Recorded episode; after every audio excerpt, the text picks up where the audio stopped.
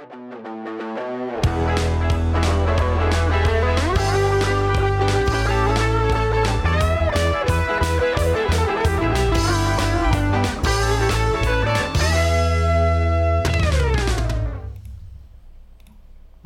à tous.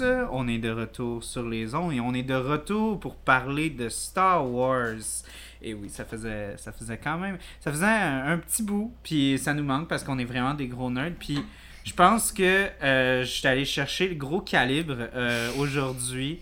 En fait, euh, je suis allé chercher probablement la personne qui connaît le plus sur Star Wars sur cette planète. Euh, en, fait, en fait, oui, il y a ça, mais il y a aussi le fait qu'on peut, on peut se péter les bretelles un peu. vous avez ici, mesdames et messieurs, l'équipe gagnante de, de, du quiz de Star Wars du club Randolph. Et eh oui, on est les gros champions.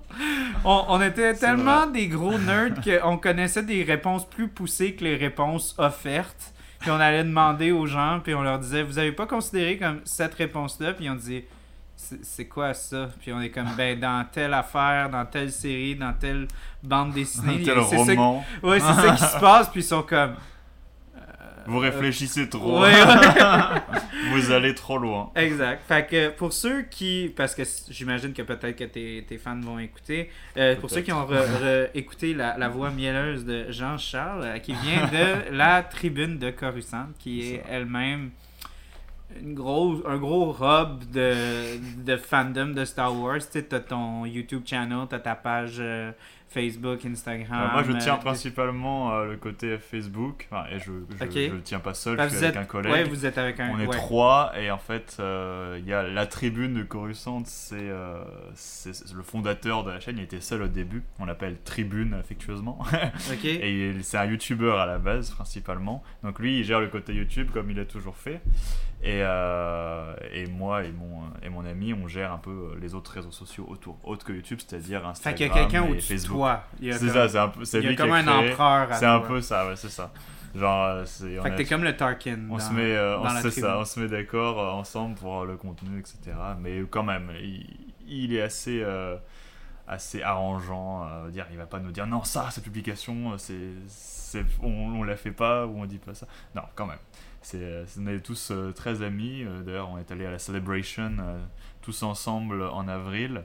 Oui. et on s'est vu pour la première fois en vrai, hein, parce que moi je suis ici. enfin, moi je les ai vus pour la première fois en vrai. Eux, les deux autres, ils s'étaient déjà vus en vrai. Voilà.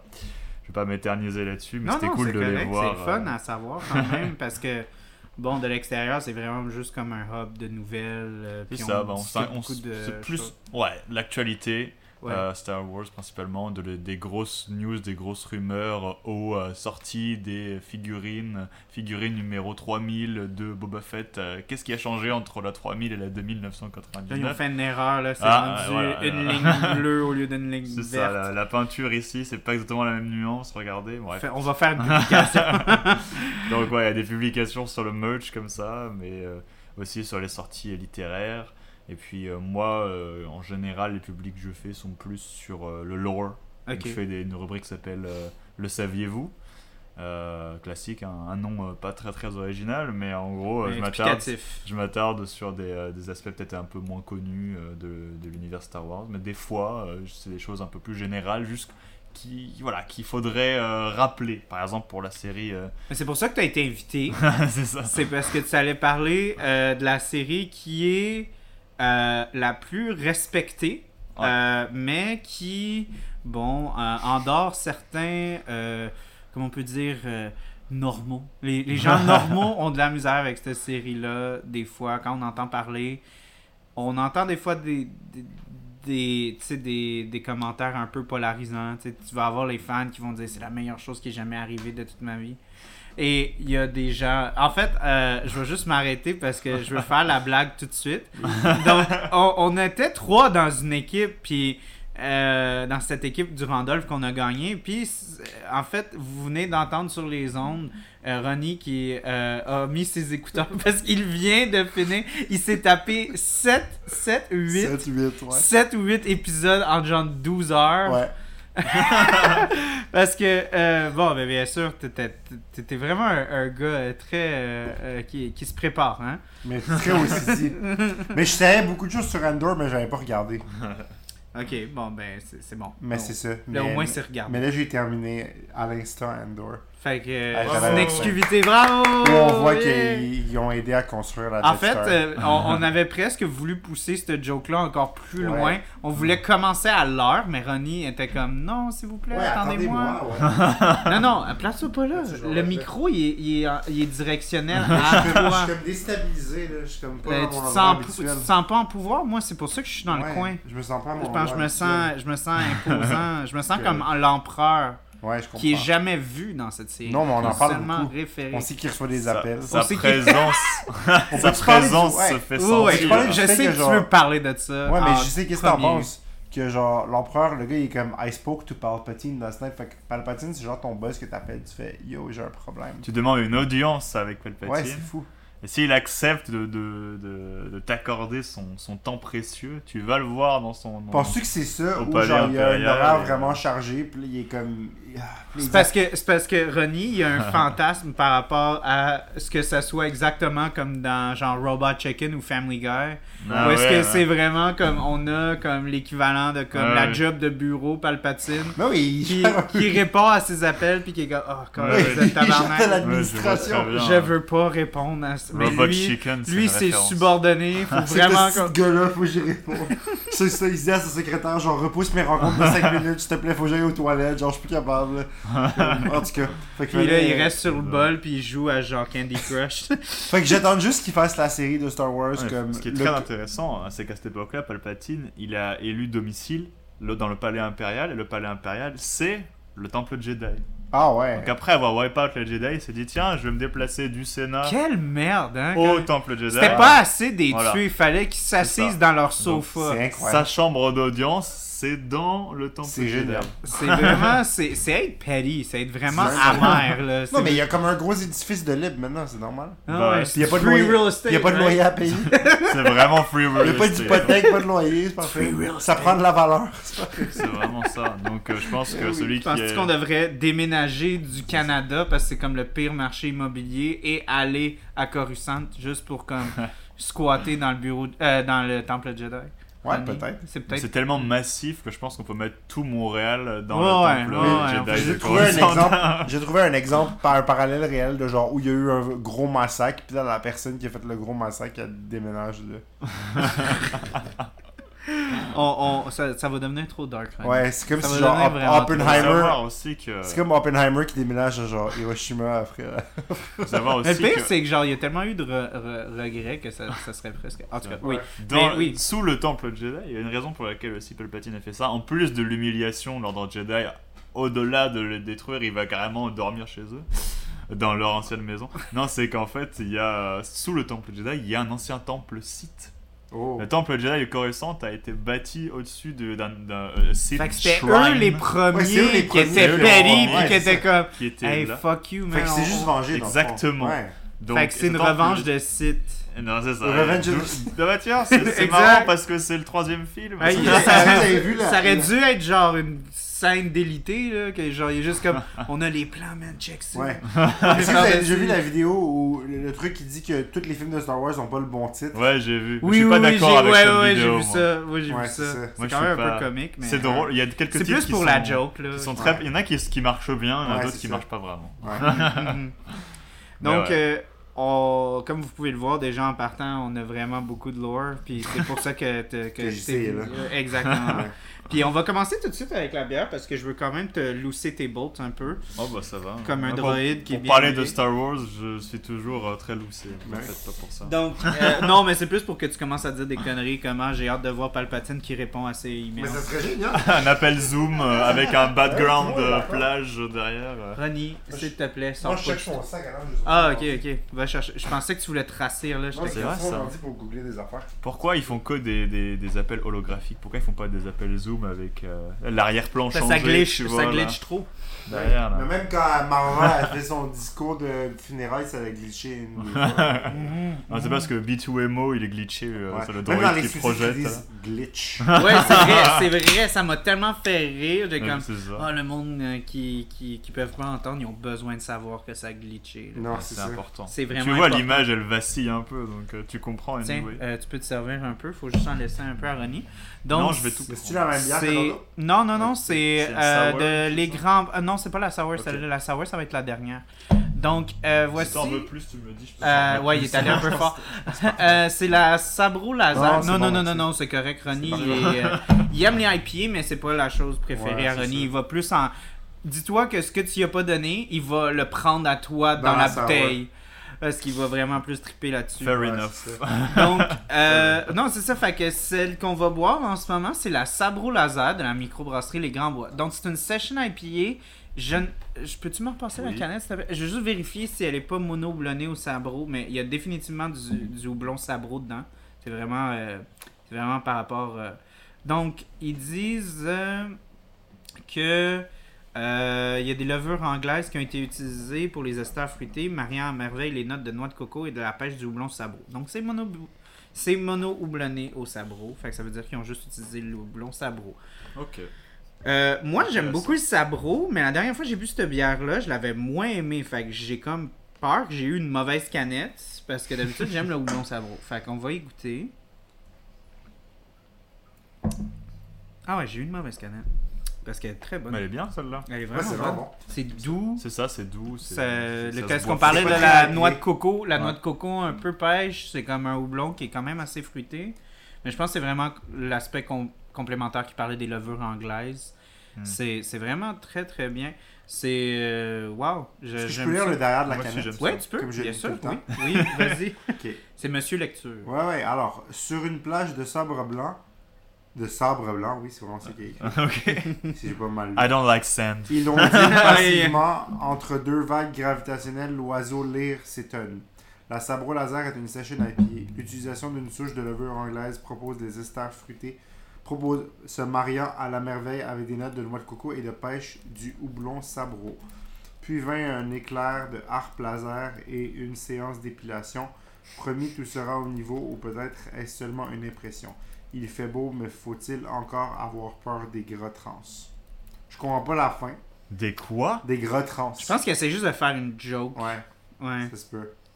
Bon, donc voilà, Je- brassé par comprends brasserie des Grands Bois, rue Saint-Essie-Est à Saint-Casimir. Je sais pas c'est où Saint-Casimir. C'est un peu dans le bois. Euh, je sais que c'est vraiment pas précis, pas en tout comme, comme description, mais j'ai vu où est-ce qu'elle était la micro. Puis, tu sais, quand on dit on est dans le bois, c'est vraiment quand on est dans le bois. Je que ça s'appelle Les Grands Bois. Exactement. Tu peux savoir ton Wi-Fi?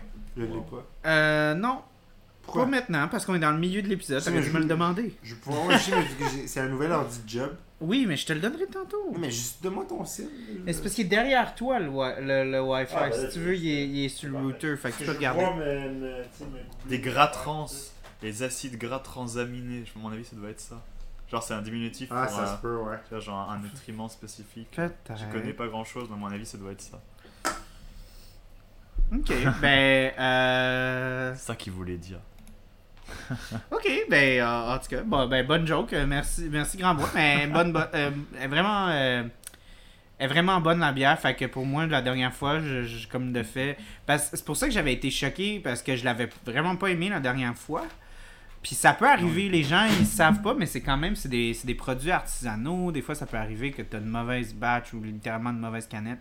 Puis je savais que j'aimais le houblon sabro. Fait que c'est pour ça que j'avais été fait comme, tu sais quoi, je vais lui donner une autre chance. Là. Je vais pas être seul. Fait que si je l'aime vraiment pas, peut-être que vous allez l'aimer. Fait que euh, c'est ça. Donc, euh, aujourd'hui, on parle de Endor, euh, qui est, comme j'avais dit avant Yeah. qu'on fasse la joke sur Ronnie, la, la série qui, qui polarise vraiment les gens parce que je pense qu'on peut comme corriger un peu, ben, comme dans le sens. Il y a une espèce d'exagération qui se forme, je trouve, parce que les gens sont tellement. Les gens sont. Ben, je pense que tu vas pouvoir m'appuyer là-dessus. Les gens sont tannés de comme la surexploitation des personnages qu'on connaît. euh, à un point où est-ce que ces personnages-là sont tellement euh, manipulés, des fois vraiment pas d'une bonne façon, que ça devient presque frustrant de les voir à l'écran. Puis là, ils sont aussi tellement surutilisés que là, il y a presque comme c'est comme un genre de counterculture de comme on est tellement tanné de voir tout le temps les mêmes affaires que tout ce qu'on veut c'est quelque chose de nouveau. Moi, j'aimerais apporter un, un- un petit bémol là-dedans. Déjà là, en partant, euh, je dis pas que je veux pas voir des affaires comme Endor, où est-ce que c'est, c'est tous des personnages nouveaux, mais dans un monde interconnecté comme ça, moi, je trouvais que probablement le plus gros négatif que j'avais sur ce show-là, c'est que justement, c'est, c'est trop c'est trop distant. Y a trop de... le, show... Peut-être c'est parce que je sais c'est quoi, puis je sais comment ça a été fait. On dirait que le show essaye trop de se distancer des personnages qu'on connaît, puis qu'on aime, puis tout ça, qu'il il, il, il détourne son chemin pour ne pas rencontrer ces personnages-là. Puis moi, personnellement, ça me dérange. Parce que je suis comme... Mon but, c'est pas... Tu sais, quand on fait l'argument, je trouve, de comme... Ah, on est tanné de toujours voir les mêmes personnages qui se sont fait massacrer par Disney ou peu importe c'est le fait. Ils ont été massacrés par Disney. C'est pas comme j'ai plus jamais le goût de revoir Obi-Wan Kenobi de ma vie. C'est pas ça le point que j'essaie de faire. Le point, c'est que j'aimerais ça qu'il soit dans une série que c'est bien écrit, que c'est bien orchestré, puis tout ça. Puis le fait qu'ils qu'ils ont été tellement surutilisés dans des séries qui ont pas donné autant d'amour que, mettons, que cette série-là, clairement, Mhm. les, ceux qui étaient responsables ont fait, Ouais. ben c'est là le problème. Mais en même temps, je trouve qu'il essaie tellement de se distancer des personnages parce que justement, il y a tellement une demande pour se distancer de ça que ça en vient à un point où est-ce que j'aurais voulu voir plus de, de liens, puis il n'y en avait pas, puis on dirait qu'il essayait trop fort de pas en faire. Moi, je, comprends ton point de vue, je ne le partage pas, mais euh, en gros, euh, moi, ce que je... Endor, pour moi, c'est vraiment, euh, comme pour reprendre une phrase un peu cliché, c'est pas la série qu'on voulait, mais c'est la série dont on avait besoin. Enfin, dont moi j'avais besoin, dont Star Wars avait besoin. Parce que Star Wars avait besoin de se réinventer après, après des séries, je dirais, surtout une série, ouais, non, deux même, qui ont quand même plus polarisé encore que Endor, c'est Kenobi et Book of Boba. Je l'ai vraiment ressenti euh, très très fortement dans, bah, dans la communauté euh, dans laquelle je suis. C'est que vraiment, euh, Kenobi, c'est de loin, je pense, le plus polarisant parce que c'est soit t'adores, ouais, c'est Vader et Obi-Wan, etc. Soit, soit tu détestes. bon, moi, je. Je vais pas dire que je déteste non plus, mais j'ai pas aimé euh, Kenobi parce que je trouvais que l'écriture était très facile et que la réalisation était complètement ratée. Je, on va pas parler de Kenobi ce soir, donc je, je vais juste euh, passer. Malheureusement, on te connaissait pas quand l'épisode euh, était. euh, c'est ça. Tu viendras pour la saison 2. oui. tu viendras pour la saison 2. Je on pense pas qu'il y aura de saison 2, mais Ben, je pense que je peux Ewan McGregor, il pousse apparemment. Euh, on verra. Je pense qu'il Il y a des choses que j'ai 2. aimé, plein de choses que j'ai aimé dans Kenobi, mais. euh, Mais moi aussi, genre, la-. Kenobi, puis Ronnie, t'arrêtes pas de dire que tu l'aimes la série, puis tu penses que je la déteste. C'est pas que je la déteste, c'est qu'il y a des trucs qui me frustrent tellement Mhm, que ça me détache de ce que j'ai Ouais, apprécié. Je comprends parfaitement. C'est pas une série que tout est mauvais. Ouais. C'est juste que les, les erreurs sont tellement flagrantes dans le concept de comme ce qu'on aime. Ouais, on a dû Que juste c'est- endurer beaucoup de choses qui étaient pas plaisantes pour arriver à ce qui était plaisant. Ouais. Genre la scène, tu sais, le- la confrontation finale, c'était incroyable, mais tout ce qu'ils C'est vrai que ça, c'était bien. mais tout ce qu'ils Enfin, ont enfin, fait, c'était bien. Moi, j'ai trouvé ça mieux que glo- la moyenne Ah, mais des autres épisodes de la série. Ben, c'est pas L'épisode compliqué. final Moi, mon opinion, c'est que ça aurait dû être un long métrage. Ça Et aurait oui. pas Ben oui, Je série. partage cette opinion un aussi. film, ça aurait été incroyable. Ça, c'est- Ça aurait dû être ça a un été beaucoup pu gonflé, ben gonflé. Non, même à la. Celebration, euh, même à la Celebration, quand j'y étais, euh, je me souviens que euh, plusieurs personnes en parlaient. J'étais pas dans la salle quand ça s'est produit, mais en gros, il y a un, un, un pa- un panel de discussion sur série Kenobi où les acteurs revenaient sur la série. Et l'actrice de Young Princess Leia, que je trouve incroyable d'ailleurs, Ouais, bah, elle, a- elle, a- elle se moquait même d'une scène qui n'avait aucun sens euh, dans la série. Et tout le monde avait, elle s'est mis à rire de façon gênée sur scène. Et même dans la salle, tout le monde a explosé de rire en mode Mais c'est vrai que c'est n'importe quoi cette scène. Genre, même les acteurs eux-mêmes étaient en mode Ouais, bon, c'est vrai qu'elle était pas bien cette scène. Genre, il y a quand même quelque chose qui. Voilà. Bon, bref, c'est pas le sujet euh, de ce soir. Oui, mais je dire, suis c'est- content qu'on parle de Kenobi parce que moi, mon, mon point, il y avait un des points, que j'ai comme trois gros points que je voulais couvrir cet épisode-là. Puis un de mes gros points, c'était. euh, euh, c'était. Je pense que c'est juste le disconnect hilarant que Disney a, qu'ils ne comprennent pas. Puis c'est comme. C'est tellement drôle parce qu'on parle d'empire, on parle de. de puis Chris, euh, s'il y a bien un empire quelque part dans, dans, dans, dans les médias, c'est bien Disney, si bol. Puis on voit, c'est parce que c'était ça mon point, l'image de Vanity Fair qui est sortie quand ils ont annoncé les séries Mhm. avec euh, Mandalorian, avec Ahsoka, avec Kenobi. Ouais. Puis t'as Cassian Andor en arrière qui est juste comme Vraiment pas featured. vraiment pas en, en, en scène front. Puis c'est c'est pour ça que ben on en avait parlé cet épisode c'est comme euh, de, de Kenobi c'est pour ça que tu sais genre t'es-tu excité pour Ahsoka? T'es-tu excité pour Ahsoka? Je suis comme honnêtement je sais pas parce que euh, clairement je je, je je- faudrait que tu m'aides un peu là-dessus, mais j'ai l'impression que euh, Andor, c'est un peu une situation à la Deadpool où est-ce que le studio a tellement pas d'intérêt à ce que ça fonctionne, Andor.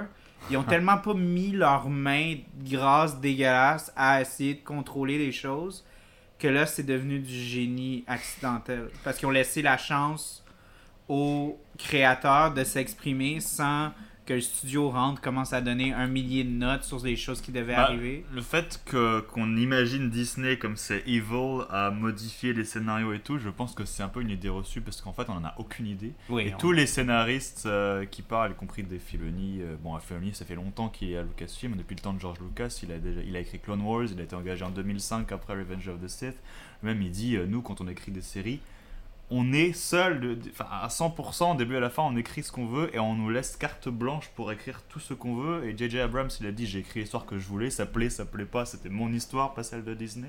Alors en fait, oui, je pense qu'il y a une checklist. Tu à crois que respecter. Kenobi, il y a eu aucune... Mais non, pour moi, Kenobi, le problème, c'est qu'ils l'ont rush. Ouais, c'est ça. Et que le budget était très très limité pour ce que c'était. Ouais, Alors que je Andor. checkais les chiffres, c'était... Enfin, je- en fait, le budget. Non. Peut-être le le budget n'était pas limité, mais le, en pourcentage de budget attribué, je pense qu'il y a eu trop de pourcentage attribué à caster Ewan McGregor qui devait coûter très cher. Et le reste. Mais oui, mais c'est Disney, il y a- ils ont le budget. Oui, mais non, apparemment, euh, ils sont en moins bonne situation financière euh, qu'il y a 5-6 ans. Du Oui, coup, ils font mais des parce coupes fait beaucoup Oui, mais ils ont fait beaucoup d'investissements euh, Et donc- très soudains, tu sais, avec leur, toute leur acquisition, qui se je sont trouvais que succédés. Ça se voyait trop dans Kenobi que C'était cheapo. ça paraissait cheap. Alors, à part quelques scènes, le duel final était réussi. Oui, J'ai l'impression qu'ils ont tout mis dans l'épisode les, final. dans les scènes qui étaient vraiment importantes. ouais, Voilà, ouais, là je me suis dit l'épisode final, ok, c'est bon, voilà. Mais pourquoi il fallait attendre le sixième épisode sur 6 Ouais. pour que le- le- ça, ça, ça paraisse. Puis on en euh, fait juste. 6 aussi. Il n'y en a que 6, c'est ça. Parce qu'à la base, ça devait être un film. Parce qu'Andor en a eu 12. Andor en a eu 12. Puis c'est Et 250 c'est un- millions de C'est un budget. bien utilisé, Andor, qui euh, c'est une série qui a pris son temps Ouais. pour développer les personnages, pour écrire plein de nouveaux personnages nuancés, intéressants, qui écrit des dialogues. Putain, les dialogues de Andor et les dialogues de Kenobi, Ah, ça, ça- c'est le jour, la Ouais. nuit, l'eau, l'huile, Mustapha Naboo. Euh, donc, enfin, c'est vraiment aucun rapport. Et puis la réalisation non plus. On Ah, a c'est les, incroyable, des- des- oui. les réalisations de Andor, c'est une masterclass 10 sur 10. Vraiment. Donc quand je dis euh, c'est la série que personne voulait mais dont on avait besoin, c'est ok on dirait une joke mais pour moi c'est 100% vrai parce que personne voulait une série sur Cassian Andor, ok c'est un personnage d'un film spin-off Rogue One que tout le monde a aimé, Ouais. oui, mais le personnage a Mais été créé personne, pour le personne film. n'était comme je veux un ça. poster de Cassian Andor. C'était un bon personnage. Ah, c'est le gars. Ok, Ouais, c'est le gars Il est, il est bien dans, dans, dans- Personne n'a critiqué le personnage dans Mais Rogue personne One, mais n'était il comme apparaît- je suis en amour avec le personnage. Il apparaît, il meurt dans le film. Merci, bye bye. il a fait sa job. bye. Il apparaît non plus d'ailleurs dans l'univers attendu, il n'a pas de roman à lui, etc. Non. Alors que Jean Erso, la protagoniste, a quand même un roman et tout, elle est développée dans d'autres médias, mais Cassian, non. Donc on se disait, why? Mais en fait, un au début j'étais comme ça aussi, je me disais, why, why Andor? Pourquoi une série sur Mais je pense que c'est justement c'est c'est- par rapport au fait que c'est une série idéologique. Ouais. C'est ça, en fait. Cassian est comme un exactement. véhicule pour le public, mais c'est plus une série qui est intéressée à développer une thèse. C'est une série Exactement. politique.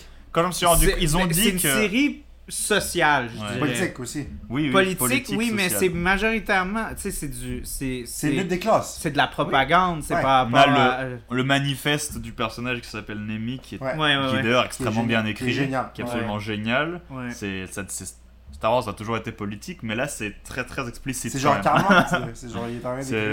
C'est Karl Marx exactement. Ouais. Ouais. Donc moi j'avais, je, je trouve avec cette série qu'en fait, quand je me suis rendu compte que Andor, la série sur un personnage aussi peu important, voilà, c'est assez peu important pour important, Andor, oui.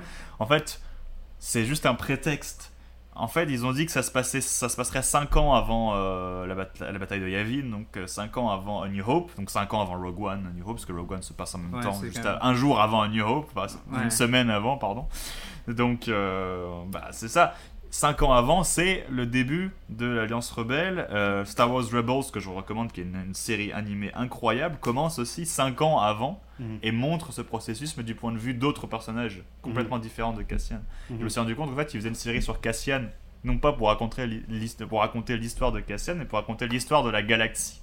C'est un prétexte pour raconter ce, con- ce contexte-là. C'est pas, euh, ils veulent pas raconter, raconter l'histoire du perso, mais l'histoire avec un grand H à travers le C'est perso. ça.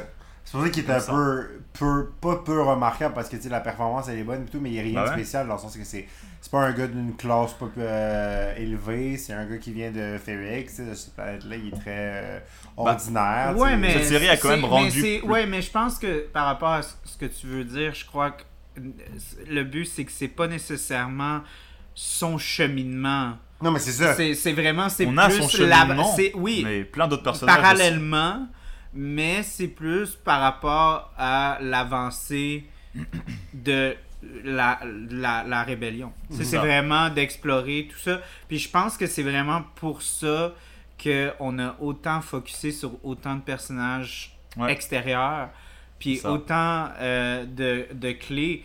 Euh, parce que justement, c'est ça que je voulais apporter par rapport à la thématique, puis pourquoi on veut comme vraiment mettre, c'est comme la thèse vraiment Mhm. de comme l'aspect sociopolitique, c'est que on a beaucoup d'exploration sur les points de vue de l'empire Mhm. avec euh, euh, ben avec la, la mon dieu moi j'ai vraiment de la misère avec les noms là mais je crois que t'es es là pour m'aider La sénatrice? la Cyril mettons ah, Cyril Karn, Si ouais. ça Dedra serait- Miro aussi. Ouais, c'est ça. Elle aussi, justement, vu que on explore tellement, justement, l'étude de comme l'Empire versus la rébellion, puis l'histoire qui en découle de ça, puis Cassian est le, le frame qu'on a, on, Mhm. on s'accroche à lui pour explorer ça. Ben, on est capable de vivre l'histoire à travers d'autres points de vue, parce Mhm. que on n'est pas nécessairement là, parce que comme tu as dit, le personnage de Cassian, il est tellement pas euh, il y a pas tel- il y a tellement pas un gros amour pour lui dans le fandom. Euh, Les gens étaient pas Ça. comme je veux plus de Cassian en regardant ce show-là. série, Que tu peux, tu peux explorer tous ces autres volets-là qui rend l'histoire bien- vraiment plus riche. Ils ont quand même bien développé le personnage de Cassian Oui, par rapport à Rogue oui, One. clairement, le fait, ouais, ouais. Ils expliquent comment est-ce qu'il a rejoint la rébellion. C'est un, rébé- un rebelle pas fanatique, mais presque dans Rogue One. Il est très intense. Il, avait, il s'est sacrifié pour la rébellion. Il dit J'ai fait des choses horribles pour la rébellion. Je, je crois en ce rêve.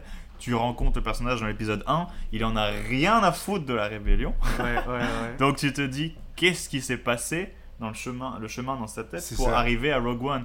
Et c'est un gars juste normal qui veut vivre sa vie, euh, il a ses histoires personnelles, il veut retrouver sa sœur, whatever, chacun son, son mojo, chacun ses buts. Ouais, en même temps, ils ont Et un peu lâché cette Au bout d'un moment, il, est embarqué dans une histoire qui n'a aucun rapport, mais ça je pense que l'histoire de la sœur ça reviendra dans la saison 2. Hein, ouais, c'est clairement, plus ouais, un ouais, sister, ouais, ouais, puis je sais finalement, pas. il- Donc euh, voilà, et puis, euh, et puis on voit ce qui, ce qui lui arrive, les rencontres euh, fatidiques et très importantes qu'il fait en cours de route, surtout avec euh, Nemi qui est son manifesto qu'il garde.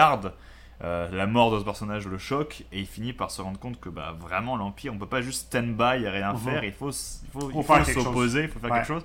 Et tu vois petit à petit comment est-ce qu'il devient un rebelle. Et puis la scène de fin euh, avec euh, Luthen où il dit euh, prends-moi ou tue-moi, ça s'arrête là-dessus. Je trouve ça, c'est, vraiment une scène parfaite. Ben, c'est intéressant parce que justement, comme tu as dit, tu as touché à beaucoup d'éléments, mais je trouve que c'est aussi important de savoir que c'est un. Oui, il pense à lui-même, mais c'est surtout dans une optique de survivalité. Ouais. Parce que ce personnage-là, à chaque fois que tu le vois faire des choses qui sont euh, qui sont pas correctes, qui sont tu sais, limite euh, tu sais, horribles, dans cette série-là, c'est jamais par rapport à euh, une idéologie ou peu importe ce qui te dit va être plus son personnage dans Rogue One. Là-dedans, c'est tout dans une affaire de comme j'étais sur une planète qui s'est fait attaquer par, par euh, l'Empire. Ça a toujours été dans une optique de faut que je survis le lendemain. C'est ça. En Puis fait, à la ça. fin de cette série-là, Ouais. l'arc du personnage va être le fait de. Avant, la seule chose qui était importante pour moi, c'était la survie. Ouais. Maintenant, je peux mourir, mais je sais que ça va être pour une bonne cause. C'est ça qui est beau à voir.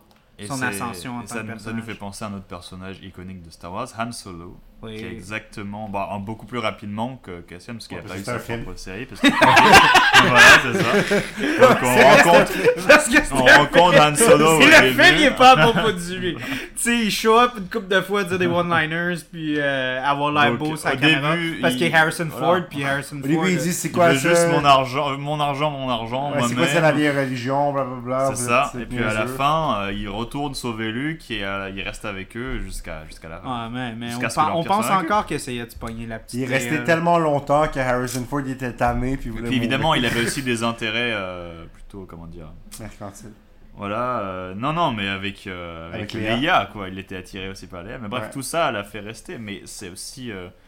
C'est pas que ces deux personnages-là, Cassian et Han Solo. C'est vraiment que tu commences, tu t'intéresses que à toi-même, et puis ensuite tu deviens intéressé par une cause plus grande que toi, Ouais. larger than life, et tu donnes ta vie pour cette chose-là. C'est un thème très récurrent dans Star Wars, même dans Rebels, dans les romans. Puis le, C'est le toujours thème, comme ça. le thème dans cette série-là, c'est que le, le monde, ce que tu vois, c'est que la population, tout le monde a comme envie un peu de se révéler, mais ils pensent pas que c'est une possibilité. C'est ça. Puis, là, ça, je reviens un peu à mes théories de sciences politiques que j'ai étudiées au bac, où est-ce que les profs nous apprenaient que ce qui, une- ce qui s'appelle une cascade d'informations, c'est-à-dire que toi, tu penses quelque chose. Mettons, moi, je pense quelque chose. Mettons, Charles, c'est l'Empire, puis moi, puis JC, les deux, on pense, les deux, on pense, on va se rebeller contre Je l'Empire. suis l'Empire dans le podcast. Mais moi, C'est je moi qui pense- impose les mais choses. moi, je pense, j'ai envie de me rebeller contre l'Empire, mais je me dis, ah, c'est sûr que personne d'autre pense comme moi. Ouais. Puis JC, il se dit la même chose. Puis le fait qu'on se parle jamais, Mhm. On va jamais Ça. connecter. Mais la seconde qu'on réussit à communiquer, puis qu'on se dit, hey, toi, tu veux te rebeller, C'est toi, ça. tu veux te rebeller. C'est ça qui se passe dans la prison. Mais c'est vraiment beau de la façon qu'il l'écrit dans le manifesto par rapport Ouais. à la naturalité de la rébellion, de la liberté. C'est ça. Ouais. Vraiment, Euh, que, que, que J'aurais pas dire euh, les l'imposition- répliques par cœur, mais que l'imposition demande nécessite de l'énergie, des ça. ressources, de la force. C'est ça qui se passe dans la prison.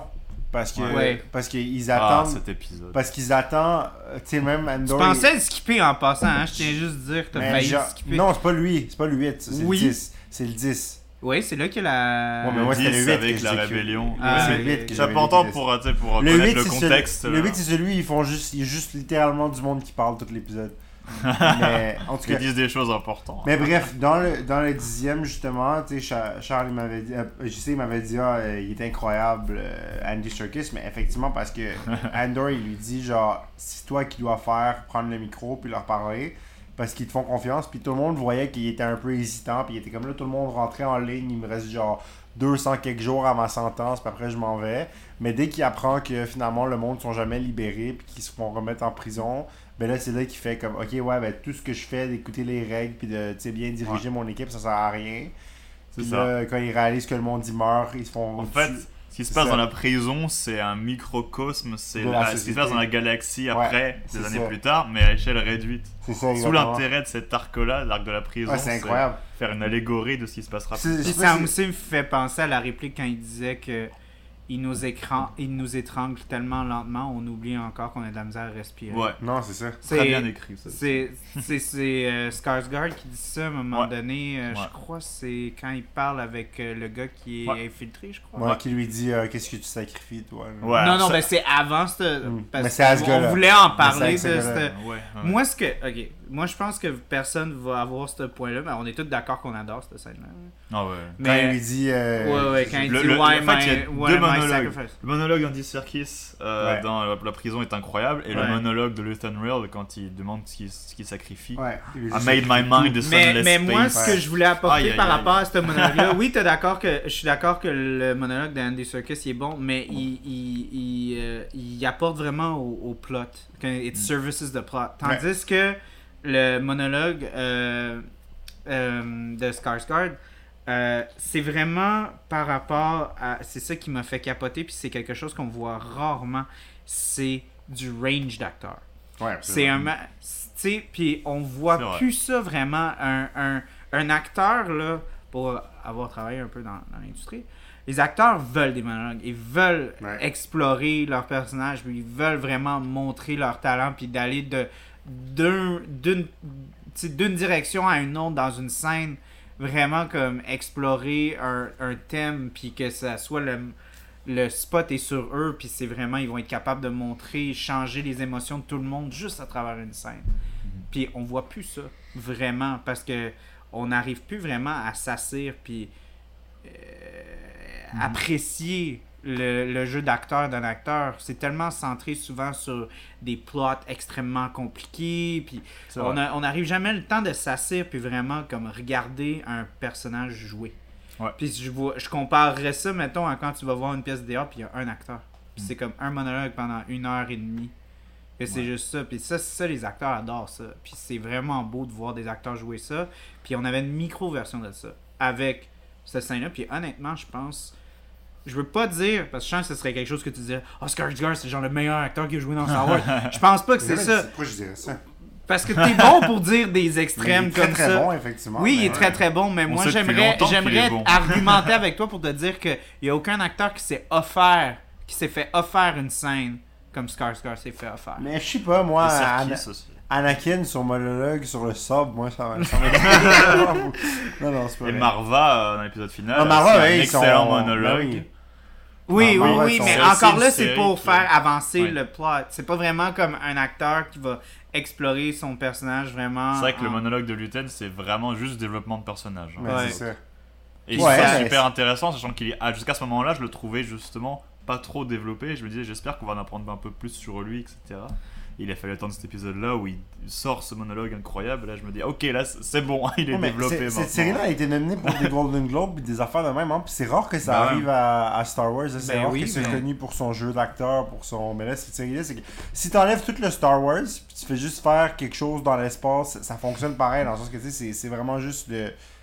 Bah, ça, c'est une des critiques, justement, on peut revenir. Mais les gens qui, euh, Star Wars, qui pour ouais. eux, Star Wars, c'est la force, c'est Darth Vader, c'est les sabres laser, ces gens-là, ils ont adoré Kenobi. C'est pas, c'est pas dig, c'est pas une critique, hein, tu tu peux aimer Kenobi, ouais. il y a plein de choses à aimer dans Kenobi. Mais Kenobi, c'est la vitrine. Star Wars, c'est ça. Ouais, c'est light versus dark, les combats. euh, Moi, je dirais que Darth Vader était mieux que dans Rogue One. Bah, c'est-à-dire qu'il y a eu Kenobi. Dans plus Rogue One, de- il fait juste arriver à la fin, puis il tue tout le monde. Bah c'est ça, ils Ouais, voulaient ouais. pas le mettre trop parce que c'est trop la solution Non, de facilité en fait. Donc ils ont mis une scène, deux scènes. Non, euh, trois. euh, Vader, il a deux scènes dans Rogue One. Une Non, scène avec deux? Rennick et une scène où il tue tout le monde à la fin. Ouais, mais il y en a pas une où est-ce qu'il parle avec euh, des gens dans un dans un, euh, un croiseur? Bah c'est oui, mais c'est justement la scène juste avant. Il arrive pour tuer tous les Ah, rebelles. Il leur dit préparez mon vaisseau, je vais vois, les aborder. Ouais, grave, grave. suite, Ce que, les, ce que les deux meilleures séries de Star Wars réussissent à faire, puis les deux meilleures séries selon moi, c'est ça, puis Mandalorian, les deux premières saisons, mettons. parce Ouais, que la, pour la moi aussi. troisième, c'est pas aussi, mauvais, mais c'est pas. d'accord. Mais tu sais, mettons, la, la méchante, là, euh, j'oublie son nom dans cette série-là. Des Et, draps. et ouais, et. Euh, euh, Moff Gideon. Ouais, Moff Gideon, voilà. Ouais. Réussissent à montrer comment l'Empire est evil, mais d'une façon moins caricaturale que dans, par exemple, Riva dans, dans Obi-Wan, que j'ai trouvé Mm. extrêmement caricatural et extrêmement, Ouais. genre, trop exagéré. Et même. Riva, Riva j'aimais l'idée de Riva. Ouais, J'aimais mais- l'idée d'un youngling qui se fait genre Ouais. corrompre pis tout. C'est encore là. Qu'est-ce que tu disais? Exécution. C'est ça. C'est comme l'idée est vraiment Ouais. bonne. Ils ont bâclé l'exécution. Ouais, j'ai préféré, j'ai préféré son arc à la fin. Tu comprends? J'ai, j'ai- tout, tout le début où est-ce que j'ai trouvé vraiment trop, trop, trop caricatural. Elle faisait juste crier après tout le monde. Ouais, J'étais c'est comme, ça. Mais justement, pas- elle faisait exprès pour C'était genre du. Kylo Ren mais c'était trop, 2.0. tu là. sais. Alors que, ouais, mais tu vois, Kylo Ren avec un acteur comme Adam Driver, je trouve qu'il l'a déjà mieux joué, même Bah si ouais. c'est Ouais, un mais moi, acteur. ju- justement, c'est ça. Mais Kylo Ren, c'est mon personnage préféré des. C'est Il a vraiment puis Les Paul. Dameron, lui, puis mettons, euh, voyons, euh, John Boyega, je Ouais. Oh. Finn. Finn, Finn, c'est ouais, les trois. ouais. C'est les trois qui ont pas eu assez de. de, De rien, De, en rien, fait, tu sais. ouais. Genre, Finn aurait mé- mérité un meilleur arc, puis Paul Dameron aurait mérité plus d'exposition. Adam Driver, c'est ça, on peut Adam ne pas Driver, il est aimer le personnage de Kylo Ren, Ça, mais moi, pour je, le personnage, moi, je il m'excuse, joue mais très A- bien. Adam Driver, euh, c'est un asti de bon acteur. puis. Quand je, je regarde Kylo Ren en tant que personnage, en tant qu'écriture, oui, c'est vrai qu'il apporte une certaine nuance par rapport à la scène, mais je le trouve pas très bien écrit. Là, Non, mais il aurait mérité un meilleur texte, effectivement. Genre, il aurait mérité je un trouve meilleur. des fois que c'est... Oui, c'est intéressant ce qu'il apporte, mais des fois, c'est tellement... que tu disais, le caricatural. Mais ça, mais- parce que c'est un ça. acteur de classe incroyable. ça. Mais à l'époque, on savait pas. De quand euh, Force Awakens est sorti, Il on avait joué dans Girls, c'était pas grand chose. Oh, ouais, mais Donc on l'a découvert un peu avec ça. Ouais. Mais, mais pour continuer je disais, trucs Andy. les, pro- les antagonistes dans Rogue One, dans, dans euh, Andor et dans les deux euh, ben, Moff Gideon sont tellement plus comme ils démontrent à quel point l'empire est qu'est-ce que l'empire est pour vrai tu sais genre Ouais. comment la torture euh, la je excuse j'oublie les noms des personnages Moi, je m'excuse, Ouais, mais Bix. Moff Gideon, l'acteur qui le joue, Ah, il est je incroyable trouve qu'il apporte beaucoup, comme dans, Ah, dans il le sens comme... You have something I want. Il Non mais, non, mais je veux pas, je veux pas être méchant, t'as raison, ça, ça apporte. Hum, Le personnage est quand même bien écrit, mais l'acteur, il, il carry ça comme Morgan. Freeman. Ah mais c'est l'acteur de théâtre mais c'est l'acteur de théâtre genre, tu regardes Now You See Me, Morgan Freeman est là-dedans, puis c'est comme, ah ok, j'aime Now You See Me, mais le reste du film c'est de la merde, mais c'est juste parce que Morgan Freeman Ah, mais est là. Mais dans le sens comme, je trouve que la, la, la fille euh, qui joue dans ce film-là, Ghidra Elle- Ghidra Ouais. elle est pas mal mieux. Ben, pas pas mal mieux, mais elle est, elle est beaucoup plus terrifiante dans, dans l'exécution de, de son personnage que en tant que je- jeu, parce que c'est pas une actrice qu'on connaît, puis c'est pas une. Ça, une le actrice casting que- de, de cette série. Tandis que Moff Gideon, tu sais, on l'a vu dans plein d'affaires, on l'a vu dans The Boys, on l'a vu dans, dans Breaking dans Bad. Breaking Bad, Voilà. c'est ça, on, on, on le sait déjà que c'est genre un Morgan Freeman euh, mais c'est du- aussi- des, années 2000. là. Ouais, mais c'est aussi qu'elle se bat pas Ghidra elle se bat pas tu sais, Non, non, elle- ouais, c'est elle- ça, elle prend exact. pas les- alors que Moff pas Gideon, il- a son sais, il se bat il... Ouais, mais Fait tu vois, au début, il le faisait pas. Ouais. C'est juste que là, plus on avançait, plus il a décidé qu'il voulait le Dark Saber puis tout. Puis, Ouais, oui, Il a toujours voulu le Darksaber depuis l'épisode Ouais, 1 de la mais- saison.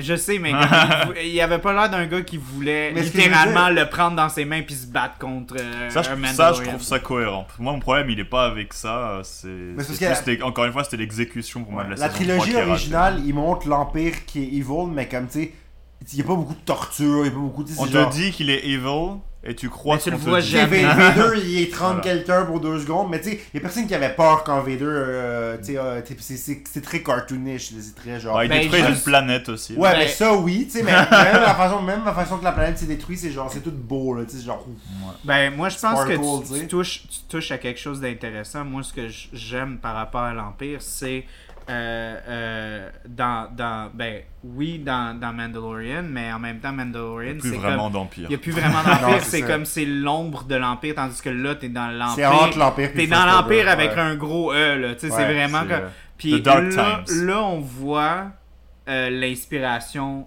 euh, de, de- du parti nazi Ouais. à- dans, sa, dans sa pureté. Puis, ben, dans sa pureté. Puis ils ont pas eu Dans, besoin... dans, dans son intensité. non, mais c'est les- ce que je voulais dire, c'est les nazis à l'état pur. C'est ça que je Cha- veux dire. Charles, Il est euh, le chat? qui Il est où le chat Hitler? Mais puis ils ont pas eu besoin de le faire de façon in your face comme dans les sequels où ils sont comme on va faire un vrai rallye nazi. Ouais, ils vont faire le salut nazi. Eh, Pour go, les gens avaient pas compris le parallèle, on va le faire exact. Puis moi quand j'ai vu les trailers, je trouvais ça hot, j'étais comme oh yeah, c'est bien cool. Mais là, on a. On, on- Ouais, le on First a- Order est encore plus extrême que l'Empire. Pour le, ça, pour le coup, in, Universe, c'est vraiment vrai. mais, mais c'est pour ça que j'ai tant aimé la, la, la torture avec. euh, avec. euh, voyons, Bix. Bix, ouais. Parce que c'est Ouais. c'est justement c'est l'aspect comme vraiment dégueulasse calculateur de Ben oui. vraiment comme hey on a découvert par accident qu'on pourrait avoir comme une technique de torture genre En massacrant vraiment, des en enfants. massacrant des, euh, ma- des enfants de- on, race a- on alien, analyse les, ça comme des éléments qui peuvent apporter quelque chose Ouais. à une grande machine Ouais. Comment est-ce qu'on peut utiliser n'importe quoi pour euh, développer euh, l'imposition? C'est Ben un oui. peu ça. Puis je trouve que c'est tellement intelligent de la façon qu'il l'apporte. Oui. Ils, font, ils font écouter du Nickelback, puis ça. ça- non, c'est pas vrai. Backstreet Boys. Oui, c'est ça. Non, Tell mais. me why. Mais le, le fait qu'elle fait juste comme dire, genre, je te laisse tout seul avec le docteur, place en va, tu sais, puis après elle vient la voir, puis elle fait comme, bon, ben écoute, tant que tu nous parles pas, là, là, bye, puis là, tu l'entends juste crier, t'es comme, oh shit, elle, a- elle, elle, elle, elle fait concrètement rien, tu sais, elle fait Ben, juste moi- un peu, elle parle, puis elle s'en va. Encore là, tu parlais de réalisation. c'est l'exécution de cette scène-là pour la Ah, première fois. Ouais. Parce que on, euh, il met les écouteurs. T'entends pas ce qu'elle T'entends entend. rien. Le son ça ça, passe Tout à ce machine. que t'as, encore là, acting. Ouais. Le- le- Juste l'expression. Ouais. En dedans d'une fraction de seconde, elle, elle est détruite. Genre, d'un coup. Ouais. C'est juste comme. Et, ça, ça il te laisse, il laisse à, ton imagination, ton imaginaire, d'essayer d'imaginer quel bruit elle peut entendre Ouais. pour la détruire comme ça. Parce qu'encore là, on parle Et pas de quelque t'essayes chose. de créer quelque chose toi-même. Oui, Puis, c'est encore plus terrifiant parce que c'est comme c'est c'est même plus bio- tu sais c'est même plus comme une question de langue, c'est même plus une question d'espèce. Il parle d'une créature qui Qui meurt. qui meurt, qui lâche un- un- une, une tonalité toutes les tu sais tous les, les, les animaux ressentent comme étant comme la pire chose Ouais. qu'on puisse ressentir, tu sais. Je trouve ça génial. Ça me faisait juste penser à comme euh, j'ai vu un documentaire euh, ouais, sur euh, quand ils capturaient des, des orques là. Puis que les, les. Quand ils capturent un bébé parce qu'ils veulent les avoir bébés pour pouvoir les apporter parce que c'est plus, c'est plus facile à apporter Ouais. tout ça. Puis ils sont plus faciles à pogner parce qu'ils sont plus jeunes en tout cas. Euh, ben, quand ils relâchent les, les, les, euh, toutes les, les, les filets, ben la famille reste et crie. Ils Ouais. pleurent. Ah ouais. Puis les, les gars, il y avait un gars qui s'était fait interviewer, il a dit J'étais allé, j'étais allé à la guerre, là, j'ai tué du monde. J'ai dit Puis la pire chose que j'ai faite dans ma vie, c'est d'avoir pris ce petit bébé-là à sa mère et sa famille parce que je les entendais crier, je les entendais pleurer. Puis Ouais. euh, je le ressentais. Là. Tu sais, fait que. On n'a même pas la connexion avec la langue, puis tout, on est capable de reconnaître ça. Fait que moi, c'était un petit peu dans. Quand je m'imaginais ce genre de son-là, c'était un petit peu ça que je m'imaginais dans ma tête. Puis- Je vois, chacun a un peu sa, sa façon d'interpréter euh, ce qu'elle ce qu'elle écoute. Est-ce que vous avez remarqué est-ce que vous avez remarqué à quoi ça coupe tout de suite quand elle se fait euh, elle se fait, elle se fait torturer ça coupe tout de suite à euh, dans la prison ils sont en train de construire une machine fait qu'il Ouais. il- il couvre ce qu'elle entend avec le bruit d'une des machines qui fonctionne Mm. Quand on parlait de réalisation puis Ouais. de montage j'ai noté ça quand je l'écoutais je trouvais ça incroyable Mm. qu'ils font juste couper à un autre bruit qui pourrait ressembler Ouais, un peu un bruit pas- très très fort et désagréable. c'est Ouais, la, machine c'est la, la construction l'ingénierie puis en tout cas c'était Ah vraiment non, mais. Et puis c'est ça, pour parler du personnage de Dedra, je trouve ce personnage incroyable. Ok, Incroyable. c'est un nouveau personnage comme plein d'autres dans la série.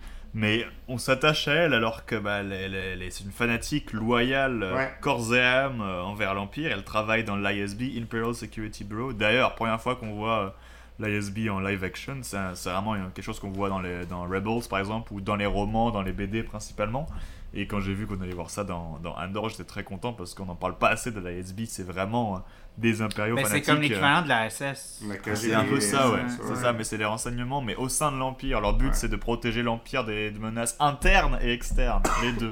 Donc les loyautés des officiers sont testées. Mais j'ai bien aimé le, le, le genre de comme euh, euh, conflit interne, là, tu sais, genre Mm. de je vais chialer à mon boss puisque l'autre gars il veut pas me donner les dossiers. puis La différence entre l'Alliance Rebelle et l'Empire, c'est que les, les impériaux se marchent sur les pieds les uns les autres. Oh. D'ailleurs, c'est un reflet de l'ordre Sith. C'est pourquoi, pourquoi l'ordre Sith a perdu contre Ouais. les Jedi, c'est parce qu'ils étaient ennemis entre eux, avant d'être ennemis avec les mais, en, Jedi. mais en même temps, c'est comme ça que. Mais c'est en même temps, c'est dans une optique de toujours. euh, parce que c'est un petit peu une optique de toujours. euh, la, la constante update, c'est toujours de, de compétitionner pour toujours avoir le meilleur. L'individualité Ouais. prime sur le collectif et l'Alliance Rebelle, c'est complètement l'inverse. C'est Ouais. pour ça que les chasseurs taille, ils ont pas d'hyperdrive, ils ont pas de bouclier, alors que les X-Wing, ils ont un hyperdrive, ils ont un bouclier, parce que la vie des chasseurs, des pilotes rebelles est plus importante aux yeux du commandement rebelle que la vie des pilotes de chasseurs taille aux yeux du commandement impérial. La vie humaine, aucun rapport.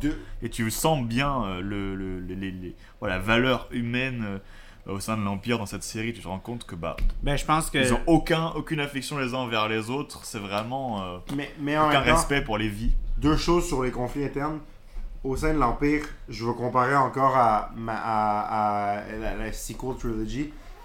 Euh, pas la sequel trilogy, à Obi-Wan Kenobi. Riva est toute fâchée parce qu'elle veut capturer Obi-Wan. Puis là, l'autre gars est comme Non, tu vas écouter mes ordres. Puis ferme ta gueule.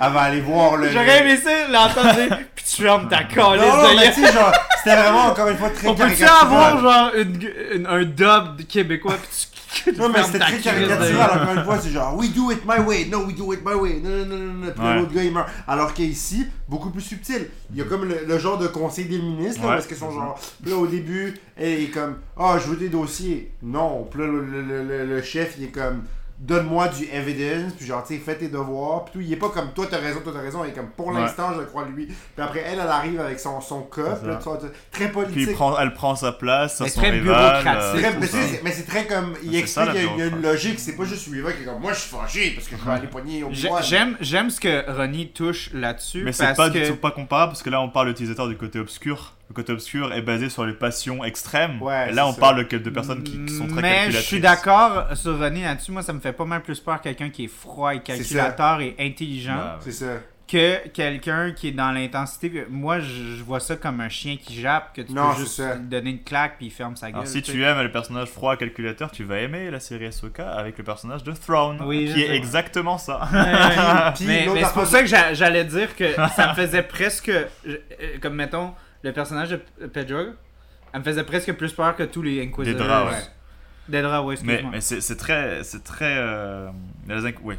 C'est pas le même genre de menace, c'est vrai. Mais Dedra, ce qui est intéressant, c'est qu'on a- on assiste à son ascension, la façon dont elle se bat pour défendre ses intérêts, Ouais. pour servir l'Empire, alors qu'elle est méchante. Elle est méchante, mais elle est tellement bien écrite qu'on finit par la supporter dans tout ce qu'elle Mais fait. c'est Alors pas- qu'on sait qu'à un moment ou à un autre, elle va être, elle va affronter les gentils que nous on aime Ouais. aussi. C'est un moment. Bah, elle fait ils déjà vont avec Bix. clasher, tu vois. C'est elle ça? fait déjà Bah, avec Bix. C'est ce moment-là que ça Mais c'est arrive. parce que c'est toujours une question. On a l'impression aussi qu'elle est. euh, euh, là, je vois que tu commences à t'emmerder. J'ai déjà Ouais, sorti c'est- la, la, la prochaine. Quand elle rencontre Bix, tu dis ah oui c'est vrai, c'est vrai qu'elle est méchante. Ouais. parce que là. mais mais est- c'est tout par rapport à. euh, à- T'as raison, euh, parce qu'elle a tellement été bien écrite que ça vient plus par rapport à son où est-ce qu'elle est située dans la moralité. C'est par rapport au fait qu'on s'attache à. Euh, Ça quête. sa quête puis Ouais. aussi son tu sais, c'est comme c'est la même euh, la même façon que ben des gens ils étaient confus quand ils ont regardé The Founder parce que c'est c'est Le sur McDo. ouais euh, le Ah, Ray Kroc en tout cas ben tu sais c'est Ray Kroc en tant que tel quand tu regardes quand tu regardes l'histoire c'est comme ok c'est un gars qui a volé une business à deux frères puis qui a transformé ça en empire euh, euh, capitaliste énorme Ouais. mais en même temps il est tellement attachant puis il est tellement bien écrit puis il y a tellement de charisme que tu veux le voir réussir. Ouais. c'est un petit peu la même chose avec elle parce qu'elle est bien Comme Breaking écrite Bad aussi. hein, Oui, oui, c'est- oui, oui, c'est- lui qui est attachant ou c'est Michael Keaton? C'est Michael Keaton. C'est Michael, Michael Keaton, Keaton, ouais. qui joue. Justement Michael Keaton man tout le monde aime Michael Bah Keaton. oui. fait que là tu le vois en truc cul puis t'es comme ah mais je, je l'aime Michael Keaton Ça. Puis ce que j'allais Ouais. dire d'autre sur les, les conflits internes, c'est que tu vois aussi que la, la rébellion, qui est pas encore tout à fait la rébellion, Non, est aussi divisée à l'interne. Puis tu vois quand Lutin dit ça à Saw il lui dit On est tous d'accord entre nous, on veut tous détruire l'Empire, pourquoi est-ce qu'on chicane entre nous? Pourquoi on les. Puis ça, pour ceux qui écoutent South Park, toi t'écoutes pas South Park, toi je sais pas si t'écoutes South Park. Pas vrai. J'ai regardé quelques épisodes, mais pas. Excusez, c'est drôle parce qu'il y a un vieux épisode de South Park où. Je vais juste le raconter parce que c'est drôle. Eric Cartman, qui est le. Vous connaissez Ouais, je vois très bien. ouais. Il veut la Nintendo Wii, puis là ça sort dans deux semaines. Fait que là il, il peut plus l'attendre. Fait qu'il dit à Butters de le congeler. Fait qu'ils vont dans les je montagnes, sais tu m'as puis déjà il fait, il fait congeler. Puis là il finit par se réveiller 500 heures plus tard. ok, parce qu'il reste congelé. Puis là il voit que la religion existe plus, puis c'est une guerre de factions athées. Puis, puis la guerre c'est pas c'est pour comment la faction devrait s'appeler. Fait qu'ils se chicanent tous sur le nom. Ils sont tous athées, mais la guerre maintenant, c'est. Fait que c'est fou. Et Ça veut juste montrer comme à quel point les gens ils se battent pour des stupidités des fois. Puis c'est vraiment ça. Il y en a un qui veut s'appeler le Atheist League, l'autre qui veut s'appeler le Atheist Alliance, puis l'autre veut s'appeler. puis genre, ils se chicanent entre eux. Puis c'est vraiment ça la conflit. C'est, c'est- Fait que c'est, ça me fait penser un peu à Ouais. ça, tu sais, le- le- les rebelles, où est-ce que c'est juste comme. Pourquoi ils sont pas tous ensemble Mais c'est parce que justement, chacun est sur son monde. Puis chacun essaie de survivre à l'Empire, puis chacun fait ses alliances avec l'Empire, puis dit comme on va donner ça à l'Empire pour survivre, pas qu'il nous tue. Mais si tout le monde, encore une fois, dès que tout le monde est au courant que tout le monde veut détruire l'Empire, mais là ils se mettent ensemble, puis ils mettent un peu leurs différences de côté. Puis même il finit par faire comme, tu sais quoi, je vais t'aider finalement, je vais le faire. Mais en même temps, je pense que c'est intéressant ce que tu apportes. mais aussi, justement, Saga. J'ai vraiment la misère avec Saw. Saga. Ouais. Euh, Je pense à Vladimir Guerrero. Qui est un personnage créé dans The Clone Wars d'ailleurs, Sogeir. Ouais. Ouais, c'est vrai. personnage de Clone vrai, Wars qui apparaît ensuite dans Est-ce que c'est Rogue Forrest One, Whitaker qui fait sa voix dans, dans, Non. dans Clone Wars? non, il est trop jeune hein, dans Clone Wars, c'est euh, c'est Il un fait gamin. tellement pas, il fait tellement pas. Forrest il Whitaker. Là-dedans. Il est comme, est-ce qu'il est random, man? il parle, il, Il a parle. sa place. Ouais, hein. mais il il parle était dans comme- Rogue One aussi. Oh, mais il parle comme un gangster. là. il, est- il est tellement. C'est moi, un gangster, Moi, ce ça me fait tellement Ça fait rire. Parce qu'il est toujours on edge. À Ouais. chaque fois qu'il parle, il est comme. Ouais! Ouais. Il est genre, What did you do? Mais il est- Ouais, mais c'est un extrémiste, hein, même Ouais, au sein ouais. quand l'Alliance Rebelle sera créée, il y aura des tensions, on verra dans la saison 2 probablement, il y aura Mm. des tensions avec Mon Mothma, etc. Parce que sa vision de ce que doit être la rébellion et la vision des autres cellules unifiées sous la- le, le- le nom de, de l'Alliance Rebelle, c'est pas du tout la même vision de comment il faut battre l'Empire. Il est toujours très très extrême, Guerrera, donc finalement bah ça correspond à sa façon de parler aussi. Il est toujours bah, je veux tout faire exploser, je veux tuer tout le monde, je veux tuer l'Empire. C'est pas grave si je suis des innocents, tant que je fais mal à l'Empire. Mais en, même temps, mais en même temps, tu peux pas sacrifier 30 gars de la rébellion. C'est ça. Mais c'est ça, mais. Mais, là, c'est Mais un. lui, euh, c'est sa rébellion à lui, et les autres, ils savent pas, ils savent pas faire, ils veulent, il veut pas s'associer aux autres. C'est sa cellule, le rebelle à lui, pas la rébellion vraiment. Il a ses façons de faire, ses hommes à lui, il les défend, mais euh, les autres, ils s'en moquent. Mais c'est, mais c'est, c'est bizarre, for Déjà que. What do you have punch for me? Tu sais, quand, quand j'ai commencé, quand j'ai écouté. le- Parce que, ok, oui, j'ai tout écouté, genre, des 24 dernières heures, mais.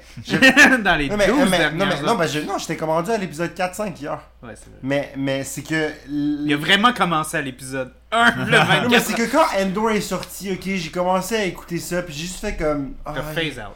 J'étais comme. Ah, ça me tombe pas, je sais pas. Il va dans un bar, il tue du monde, le monde le cherche, je m'en fous, là, c'est comme.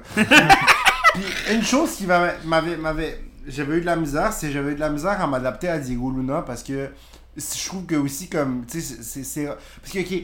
C'est rare que tu vois des personnages, puis ça, c'est plus dans les récentes séries, c'est plus c'est plus fréquent, c'est plus moderne, des personnages qui montrent des traits comme, tu sais, plus euh, culturels ou ethniques, dans le sens que, comme, tu sais, un, un latino, un, tu sais, genre, c'est...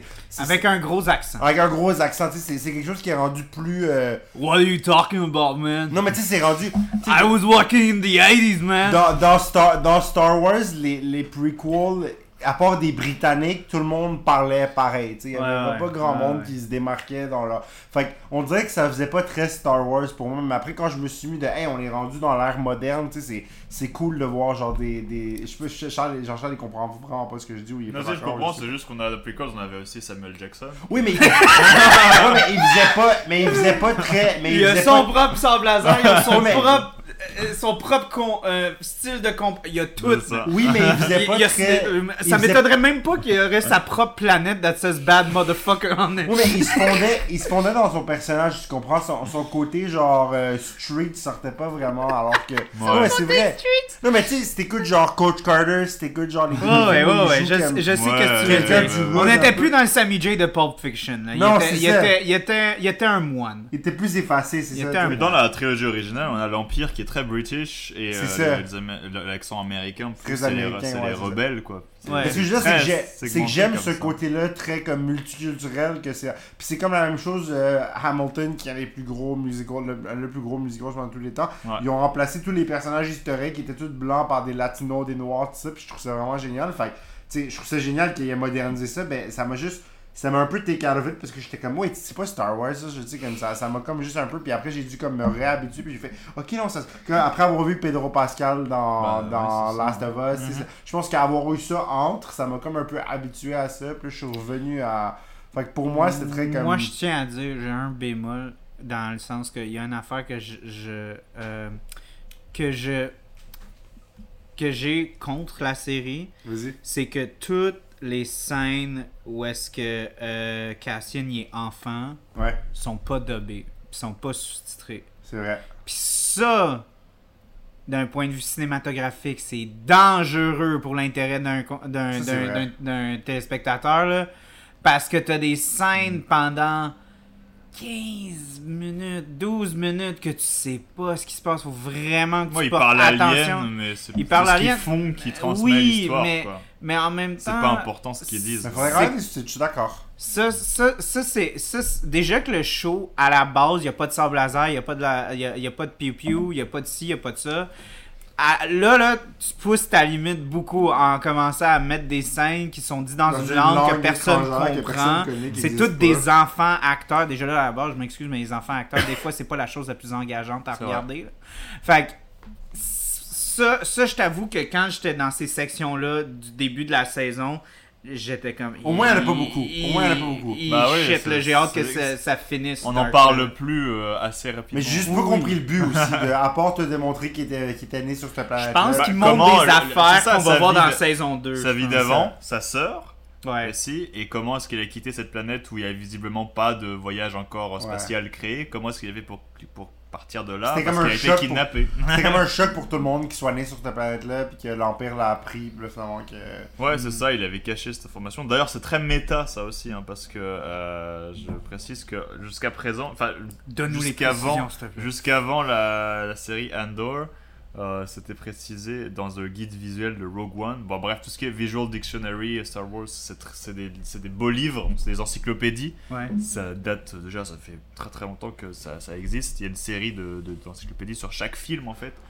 qui font ça et euh, ils, avaient- ils en ont fait euh, une sur Rogue One. Ils détaillaient un peu la backstory de, de Cassian à l'époque, donc en 2016, que Rogue One est sorti. Et on avait dans ce, dans ce livre, il disait que sa planète natale, sa planète d'origine, je sais plus quel terme était utilisé exactement, mais c'était Fest. Et là, dans cette série, on voit dans son background que, dans, le, dans, le, dans les flashbacks, il dit que c'est Canary. Là, je me suis dit, hmm, inconsistency, on a deux planètes différentes. Ouais. Et puis au bout d'un moment, t'as Marva qui dit, mais euh, les records euh, dans les archives, dans les documents officiels, on a toujours bien écrit que c'était Fest, hein, c'est pas Canary. Genre, oh wow, c'est tellement méta, Gros genre.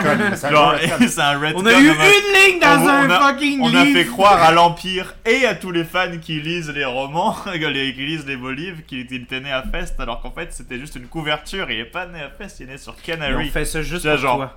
Bro, genre, mind blown, c'est un retcon, mais très bien amené. Mm. C'est encore, c'est rare les bons retcons. C'est très dur à Ben, faire. aussi, ça aussi, ils l'ont ben, bien fait. C'est, ça, ça pousse l'intrigue aussi parce que justement, il, il- on- on- le but c'est que personne ne sait rien sur Cassian. Hmm. Ça a toujours été ça le but de, de, de, de sa mère, de toujours le protéger, puis, euh, puis de son père aussi. Moi, en passant, j'ai beaucoup, beaucoup, beaucoup aimé les quelques scènes qu'on a eues avec son père.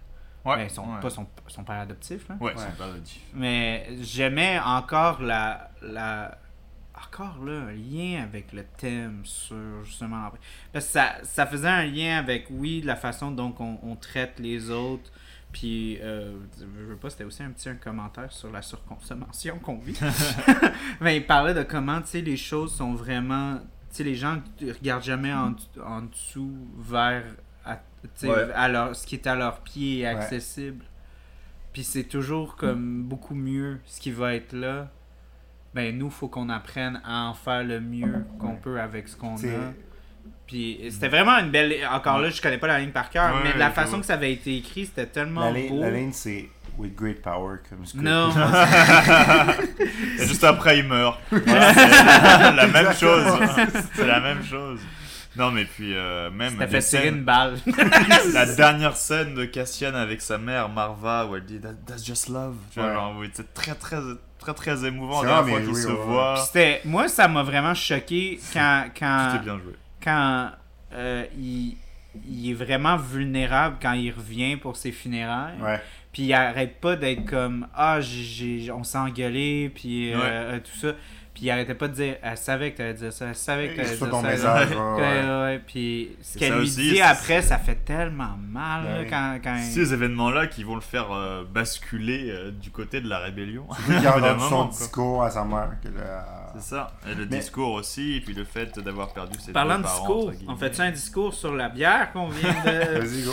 Ben, moi, je veux savoir vos impressions. Moi, Vous l'avez eu avant moi, moi, j'ai pas, pas eu le temps. Moi, je bois lentement, puis j'ai une grande gueule. The que- 4th, c'est 3 DD HPO.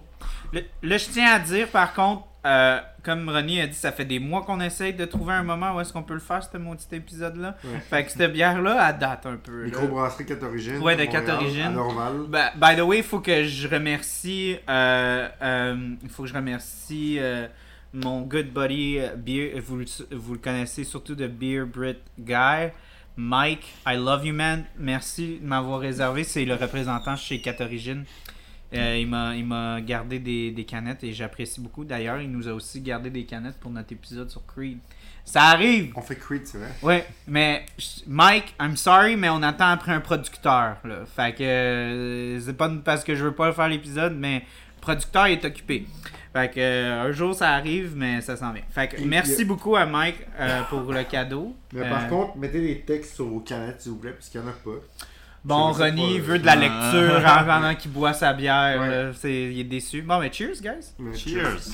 Ouais, fait que c'est pour ça qu'on on la juge, mais en même temps, pour une IPA, elle est pas super fraîche. Fait que euh, ça se Ouais. peut que ça ternisse un peu dans le jugement. Mais ça dit bière correct, forte. Moi, je goûte correct. la bière forte. Hum. Définitivement. Oui, c'est très, euh, très, très euh, trouble pour Ouais. les bières de quatre Ah oui. origines. D'habitude, sont un petit peu plus dans le style anglais. Fait qu'on a souvent des grosses notes de malt, euh, beaucoup de levure anglais. Hein? Ça dit. Oui, mais il y a du Orge malt dans toutes les. Oui, orge mais il y a du malt dans toutes les bières. c'est juste que. Il n'y a pas de l'orge dans toutes les bières. Dans la majeure partie, oui. Ah ouais? Ben, c'est parce que c'est soit souvent de l'orge ou du blé que tu utilises, parce que tu vas utiliser une base de céréales. C'est juste parce que l'orge produit plus de sucre Ah, au volume. Fait qu'il y a beaucoup de bières qui sont faites avec de Charles, l'orge. il connaissait que- la bière. Un tout petit peu. Ouais. Didier avait son mot à dire aussi. Euh, non, c'est ça, je la trouve pas mal plus trouble. Fait que ceux qui sont vraiment des très gros fans de New England IPA, vous allez euh, vraiment l'aimer celle-là parce que justement, Origines sont un petit peu plus, quand ils font des IPA, c'est un petit peu plus dans le style anglais, ce qui est pas nécessairement ma palette à moi. Euh, c'est vraiment plus fort sur le malt, sur une amertume vraiment résineuse, euh, presque sapin- sapineuse. Euh, ce que, encore là, c'est vraiment moins dans mes goûts. Il y a des gens qui aiment beaucoup ça. Moi, c'est moins ça. Moi, je suis vraiment plus quelqu'un qui aime mes bières très tropicales. fait que j'apprécie beaucoup. Fait que la C3 DDH. Fait que, ben, je pense que le, double, le DDH, ça veut dire double dry hop, ça veut dire qu'ils ont rajouté des houblons à la fin de la, de la fermentation pour la rendre Ouais. encore plus fraîche. Je pense que ça aide beaucoup justement à l'aspect trouble, l'aspect vraiment plus tropical et frais de la. J'aurais Je pense qu'elle serait encore plus meilleure. Plus meilleure, wow, c'était une belle phrase. elle serait vraiment meilleure euh, si on l'avait goûtée plus fraîche, mais euh, Elle est quand même elle est bonne. quand même très très bonne. Ouais, ouais. Oui, je l'aime beaucoup. C'est vraiment une de mes IPA préférées. Parlons euh, le de- Non, elle est très C3 bonne, DDHPO. Parlons du droïde. B2MO. Il est génial. Alors, moi, ce que j'aime bien Oh avec ce droïde, c'est le cœur de la série. meilleur. C'est le meilleur. Ce que j'aime avec ce droïde, c'est qu'il a un peu cassé le, le cliché du droïde qui est là pour vendre des jouets et Ouais. rien d'autre. Non, il y a tellement d'émotions à travers ce personnage alors que c'est juste un droïde, c'est-à-dire qu'il n'a pas d'expression faciale. Il y a juste son comportement, Il la me faisait façon penser dont à il parle, Wally. Il me faisait son penser à œil, ses I déplacements. never got to see you. Il déprime. ce- Il est déprimant. Il est, il est en dépression. Ce droïde est en dépression. Il est en vraiment. Non, mais c'est vrai. Il est vieux, il rouille, il a tellement- peur, il pense qu'il va mourir. Hey, c'est sa tellement batterie. Il pense que tout le monde va l'abandonner. C'est ça.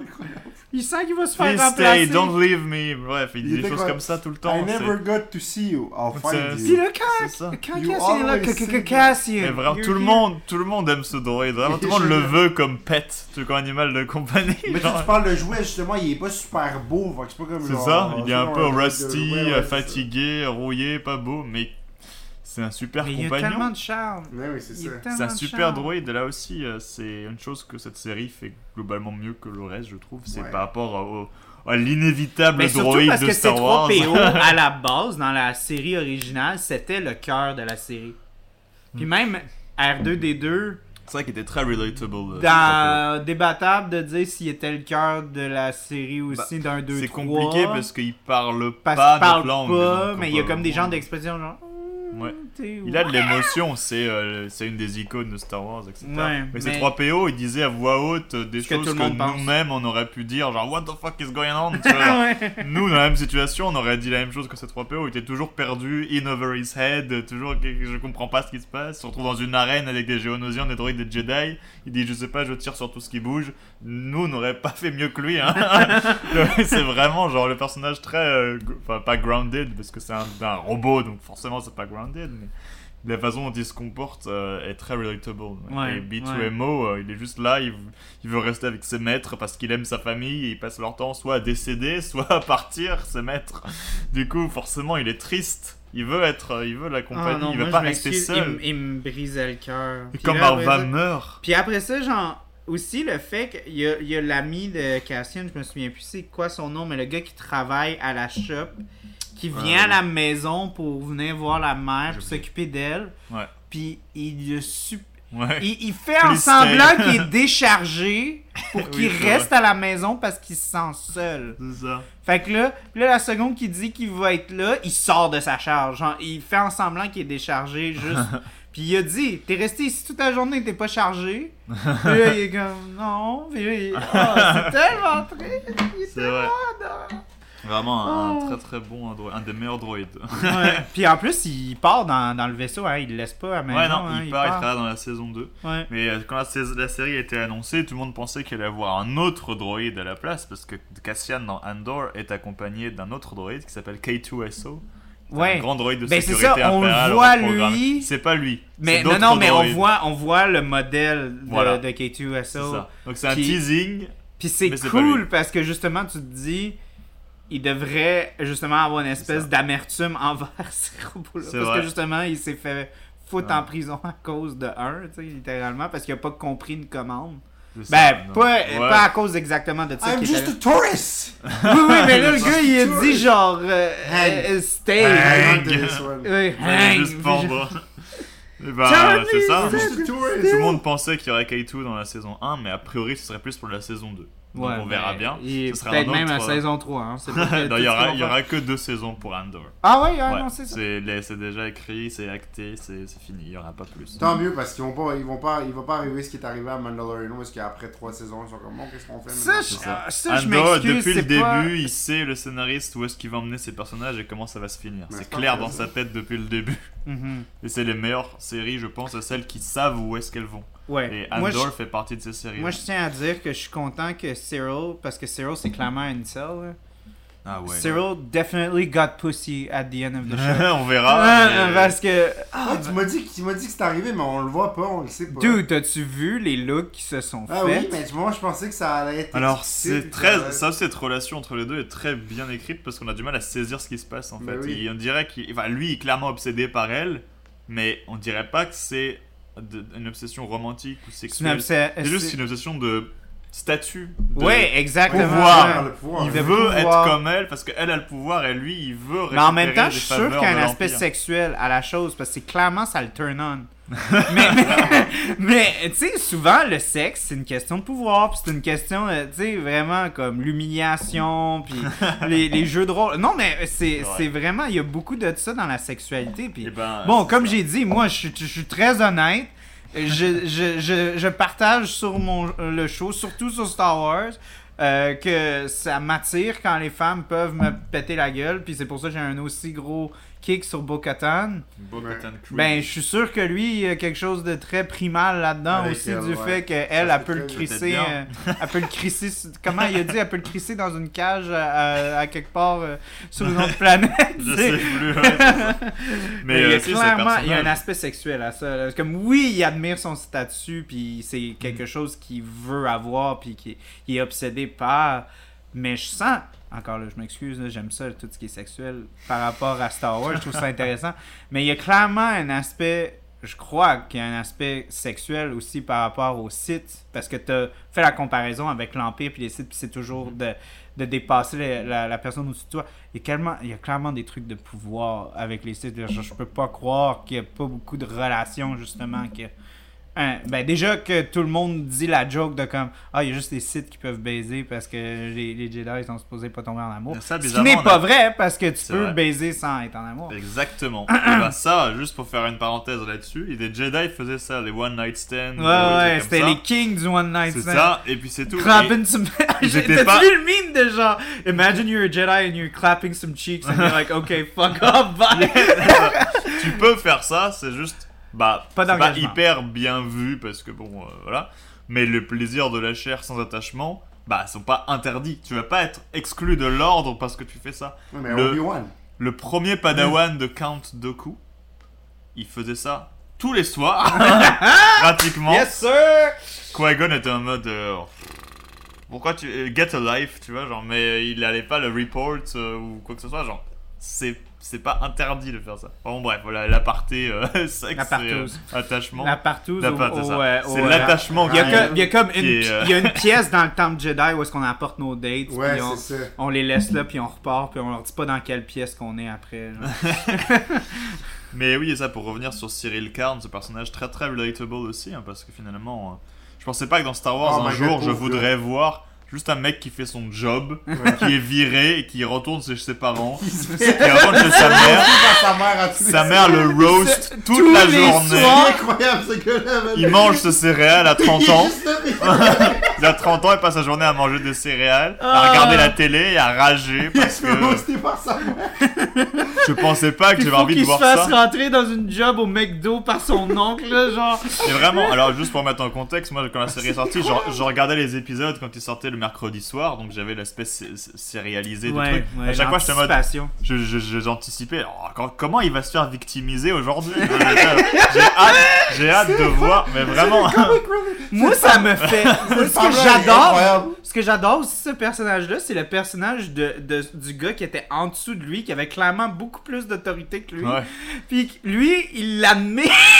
Là, lui, genre, il se fait appeler à genre 2h du matin, il est encore dans ses pyjamas, puis il est comme Yo, dude!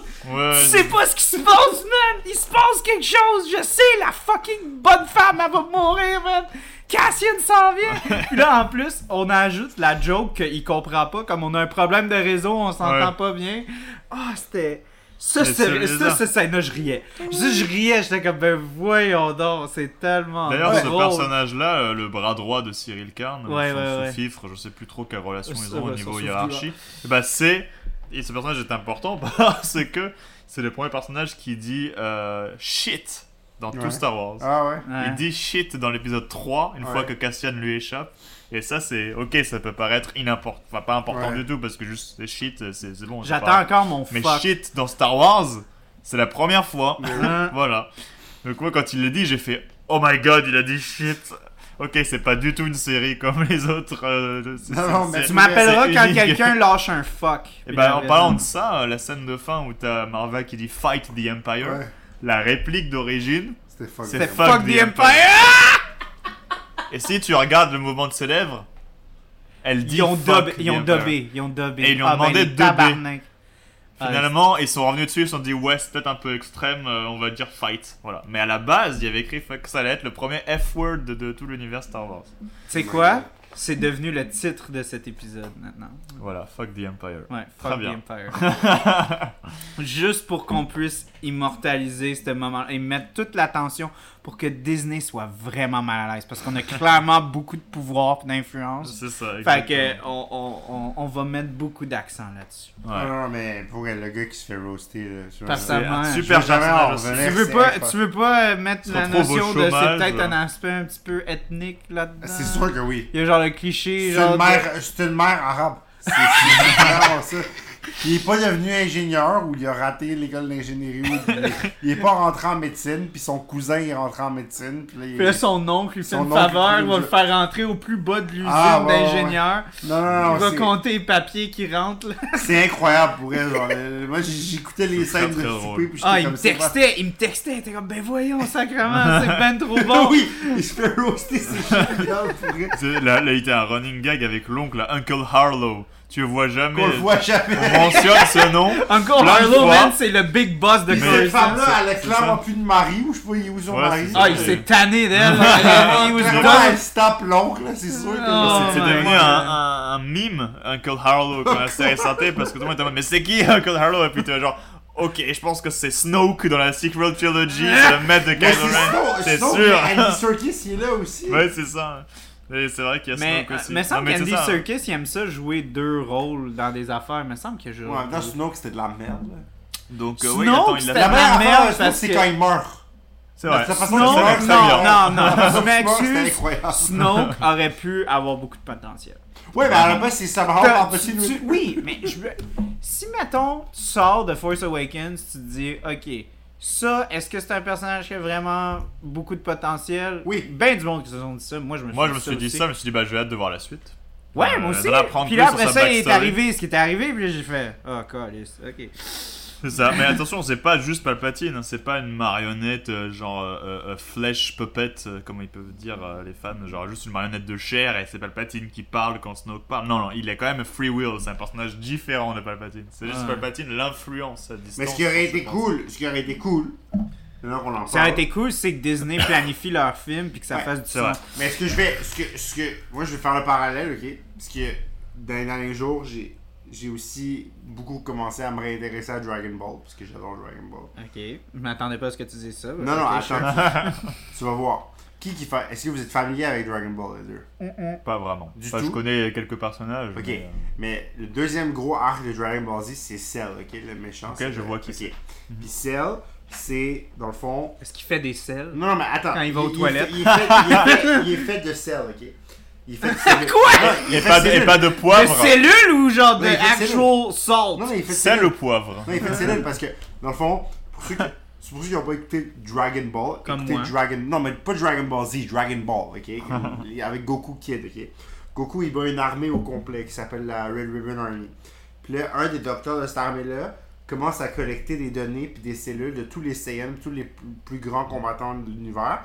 Puis il crée, il crée des androïdes. Puis le plus grand androïde, c'est Cell. Fait qu'il est créé à partir des cellules. Fait Ah ok. ce que, ce que Snoke aurait dû être, c'est genre un, un genre de comme clone ou genre, comme un genre de truc développé en laboratoire qui un peu collecte les cellules ou les, les, les capacités de tous les comme grands Jedi puis tout. Ça aurait été hot si, mettons, les Sith underground pendant que, tu sais, qui développaient l'Empire, ils avaient comme collecté un peu, soit de la force, des midi-chloriens, I guess, parce qu'on a intégré ça, ok? De, Oui. de, de, un, de Obi-Wan, de Anakin, de tout ça. puis Ben, moi j'aurais juste pris l'ADN. L'ADN, peu importe, l'équivalent dans Bon, Snoke, Wars. faut savoir que c'est euh, c'est une expérience. euh, en fait, à la base, Palpatine voulait créer une réplique de lui capable de, de contenir son esprit. Parce que l'esprit de Palpatine est extrêmement puissant, c'est le site euh, peut-être le plus puissant. à savoir. ça. Donc, il avait beaucoup de problèmes. des planètes, mais bon. Il avait beaucoup de. C'est ça, il y en a un autre, mais lui, comme il est pas canon, je le mentionne pas. euh, Ouais. donc, euh, dans l'univers canon, c'est le plus puissant, Palpatine, actuellement. Et donc, voilà, son esprit, son essence du côté obscur, en fait, il avait du mal à développer un clone de lui capable de résister. C'est pour ça qu'il apparaît un peu décrépit dans l'épisode 9. euh, il veut un autre corps, parce qu'en Ouais. fait, il change tout le temps de corps parce qu'il n'arrive pas à rester. Ouais. Son corps, il désintègre à chaque fois sous sa puissance, en fait. Snoke, c'était. Une, euh, c'était une tentative c'est un peu ça, mais en fait, Snoke, c'était un corps qu'il a créé à la base, qui voulait, il, il voulait se transposer dedans. ouais. Mais en fait, il s'est dit non, on va l'utiliser pour autre chose. On va, on va l'utiliser pour qu'il crée, qu'il prépare le terrain à mon arrivée, en gros.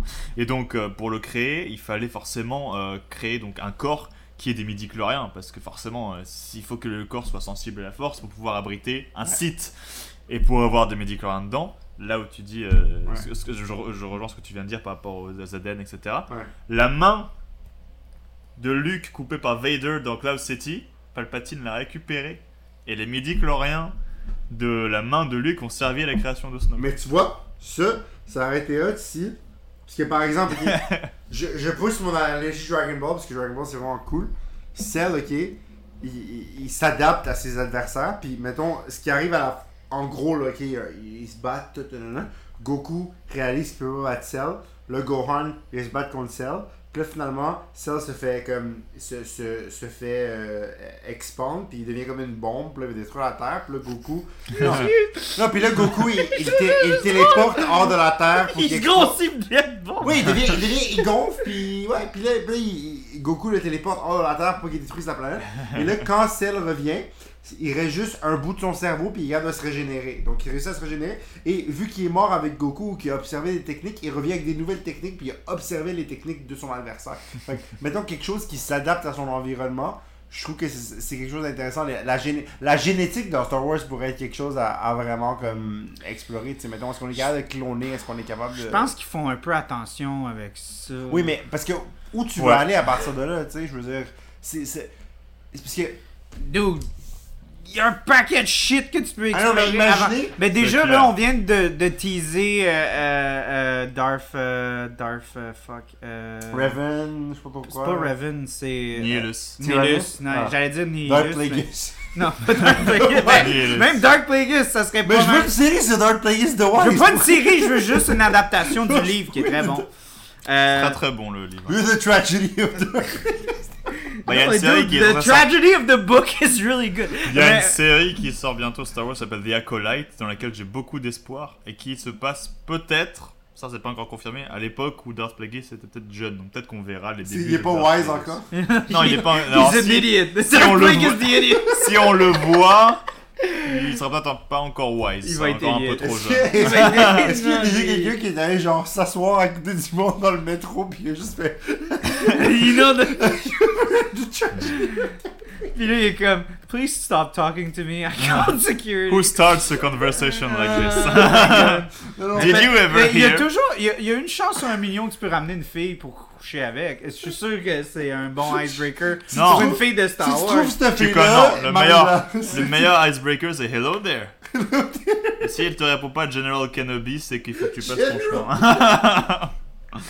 Bref, mais ouais, pour revenir sur, euh, sur Andor, parce que là on Ouais. s'est quand même. euh, Non, mais moi je parlais de clonage, tu je trouvais ça intéressant. Ouais. C'est intéressant et, euh, et puis euh, ça reste un thème assez important dans Star Wars, mais c'est un thème quand même assez sensible. Le qu'on a clonage. les clones, euh, Ouais. Mais les justement, à cause Mais de les Snoke, clones, ouais. puis à Mais cause là, de, de, l'autre- de il y a- la- il y a euh, deux de clonages. Rise of Skywalker aussi. Il y a deux clonages dans Star Wars. Il y a le clonage des clones, l'armée de clones, les Kaminoans, Ouais. et euh, le clonage que Palpatine essaye de faire pour Avec Snoke, pouvoir reven- enfin, euh, être immortel en fait. Ouais. C'est les deux choses là. Et non, il y a aussi le clonage, et Moff Gideon qui fait son propre projet dans son coin de Oui, se cloner lui-même en se donnant la force à lui-même. Ouais. Mais lui, ça a raté, on n'en parle plus. Donc voilà, Ouais. c'est les trois, c'est les trois Mais gros vois, trucs. c'est euh, un peu référence à ce que je suis sûr qu'ils ont quitté Dragon Ball puis on va- non, mais sinon, parce que. euh, ok, un hypothétique. Comment vous auriez réagi si Luten, quand Andor lui donne le, le, le blaster, sort un lightsaber? Imagine. Ça aurait... Imagine. Honnêtement, Imagine. Moi, comment- j'en aurais pas plus du tout. comment t'aurais que réagi? C'est Non, non. pas la série. Non, non, C'est pas- je, te garantis que les fans auraient, Moi, je pense que auraient, ça, auraient ça aurait pas renié. Ouais, cette tout série. le monde aurait. Ouais, ouais. tout le monde C'est aurait- aurait série. fait... Ils ont monde- résisté à ça, puis tant mieux. C'est ça. Parce que ça aurait été tellement facile de faire ça.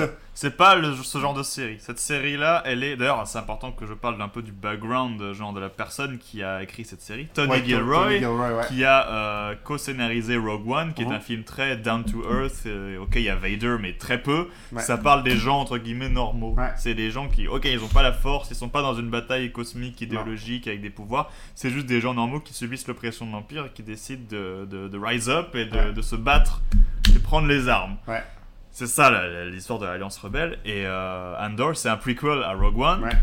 Euh, donc Rogue One, c'est A Star Wars Story. Et Andor, c'est Rogue One Story. Vraiment, c'est les poupées russes, ok Donc c'est forcément la même veine que Rogue One, que c'est très down to earth. On est plus sur de la science-fiction que sur du fantasy. Alors Star Wars, je dirais plus que c'est du fantasy globalement. C'est du Ouais. fantastique. Ouais. Parce que la, la force, tout ça, c'est très mystique Ouais. c'est c'est pas vraiment la science-fiction Star Wars. Alors que là, Tony Gilroy, c'est quelqu'un qui, alors c'est important de le préciser, ce n'est pas un fan de Star Wars, Tony Gilroy.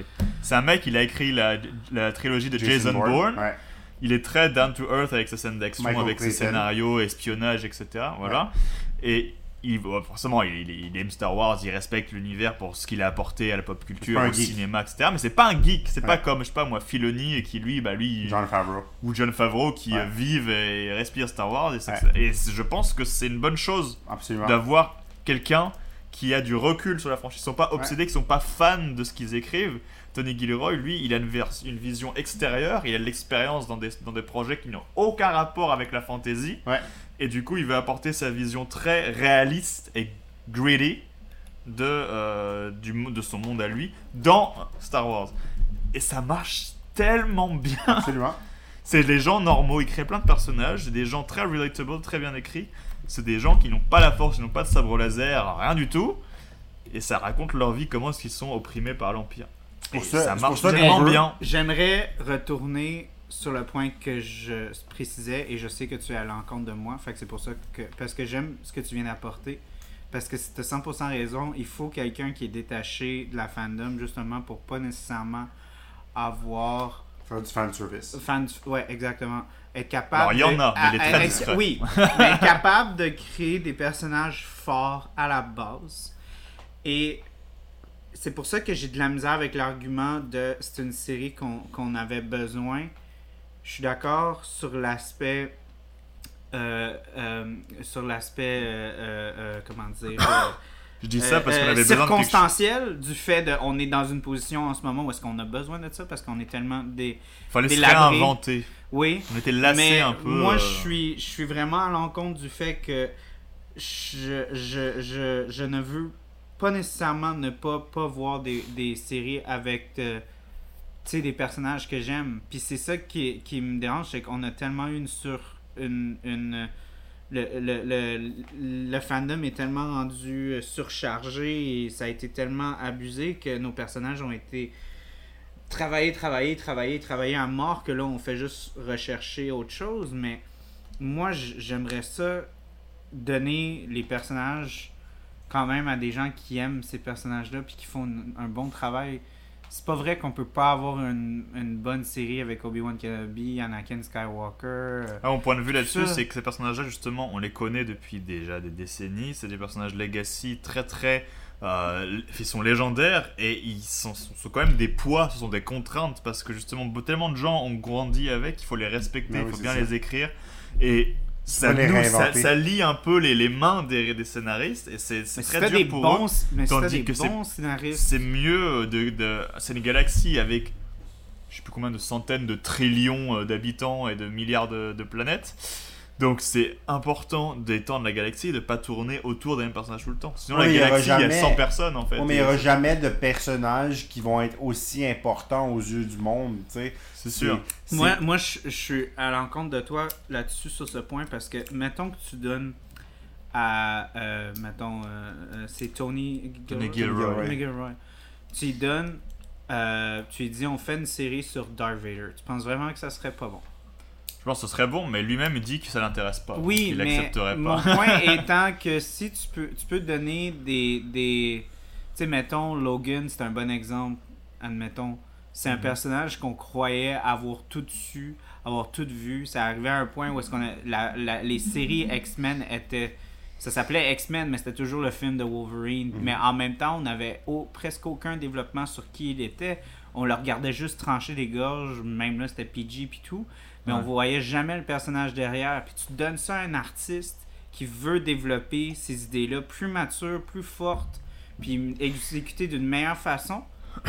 Puis là, tu as une idée complètement différente d'un personnage que tu penses que tu étais écœuré de regarder parce que tu en as tellement vu.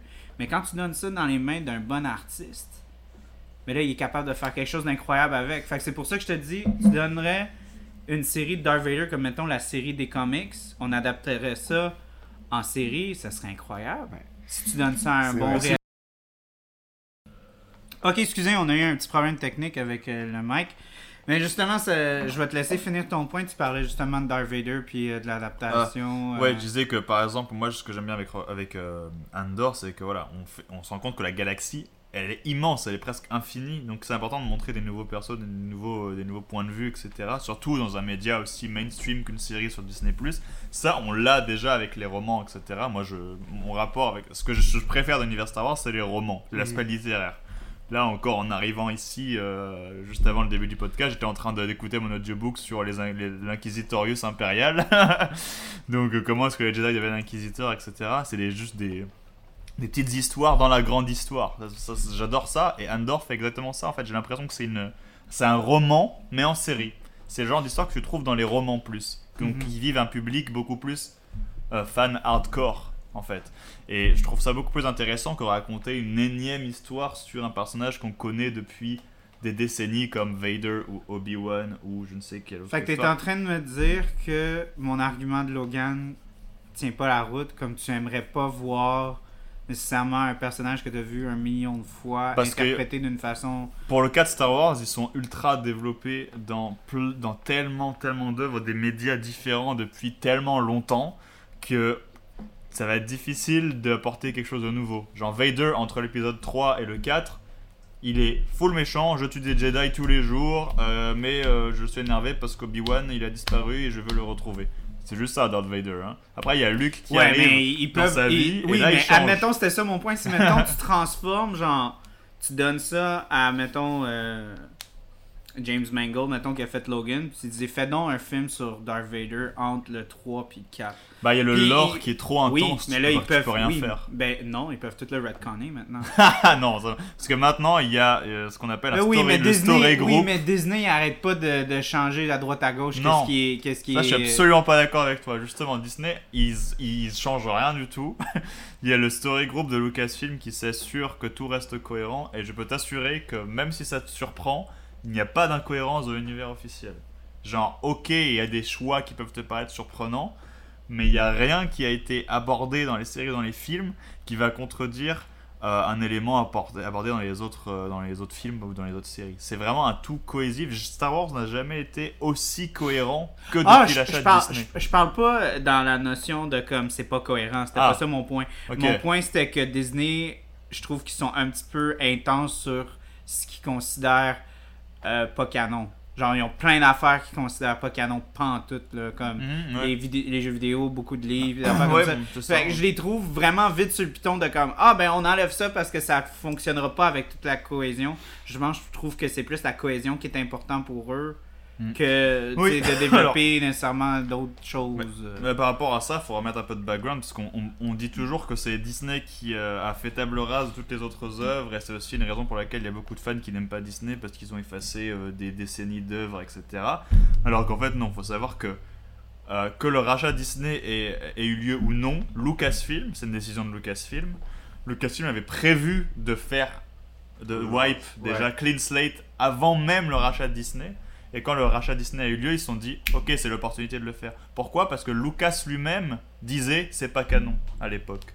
Disait ce qui est canon, c'est juste ce que moi j'ai fait, c'est-à-dire mes six films et la série Clone Wars de 2008 et le film Clone Wars 2008. Bref, Clone Wars en général. Les trucs dans lesquels George Lucas a été impliqué. C'est juste ça, l'univers canon. Et Disney, euh, quand t'as arraché Lucasfilm, Lucasfilm se sont dit, bah très bien, on va profiter de ce moment-là pour ramener l'univers Star Wars à la vision du créateur, George Lucas. Toutes les autres œuvres, on ne le, dit pas qu'elles arrêtent d'exister, elles continuent d'exister. Même on a l'univers légende qui continue avec des nouvelles histoires grâce à The Old Republic, qui continue le MMORPG, qui continue à créer des nouvelles histoires avec des nouveaux seigneurs sites, etc. Donc c'est encore un univers qui est exploité, moins qu'avant, mais il est toujours exploité. Mais ces deux, il faut voir ça un peu comme deux univers parallèles. Il n'a pas été effacé dans un univers, a juste qu'il y a l'univers qui fit la vision de George Lucas un univers qui ne la fit pas. L'univers d'avant, donc c'est-à-dire qui a été créé principalement dans le début des années 90 avec la trilogie The Throne de Timothy Zahn, Heir to the Empire, euh, The Last Command, etc. Dark Force Rising, The Last Command. Cette, cette trilogie-là, qui euh, la clé de voûte de l'univers étendu, George Lucas, il n'a pas vraiment travaillé là-dessus. Il n'a jamais été d'accord avec ce que les autres auteurs que lui avaient apporté à l'univers Star Wars. Donc les jeux vidéo, toutes les BD qui sont sorties depuis le début des années 90, ça n'a jamais été considéré canon pour lui. Et donc Lucasfilm, euh, ils ont décidé de suivre sa vision au moment où il a quitté Lucasfilm pour prendre sa retraite. Il va faire ok, partir de maintenant, on va suivre.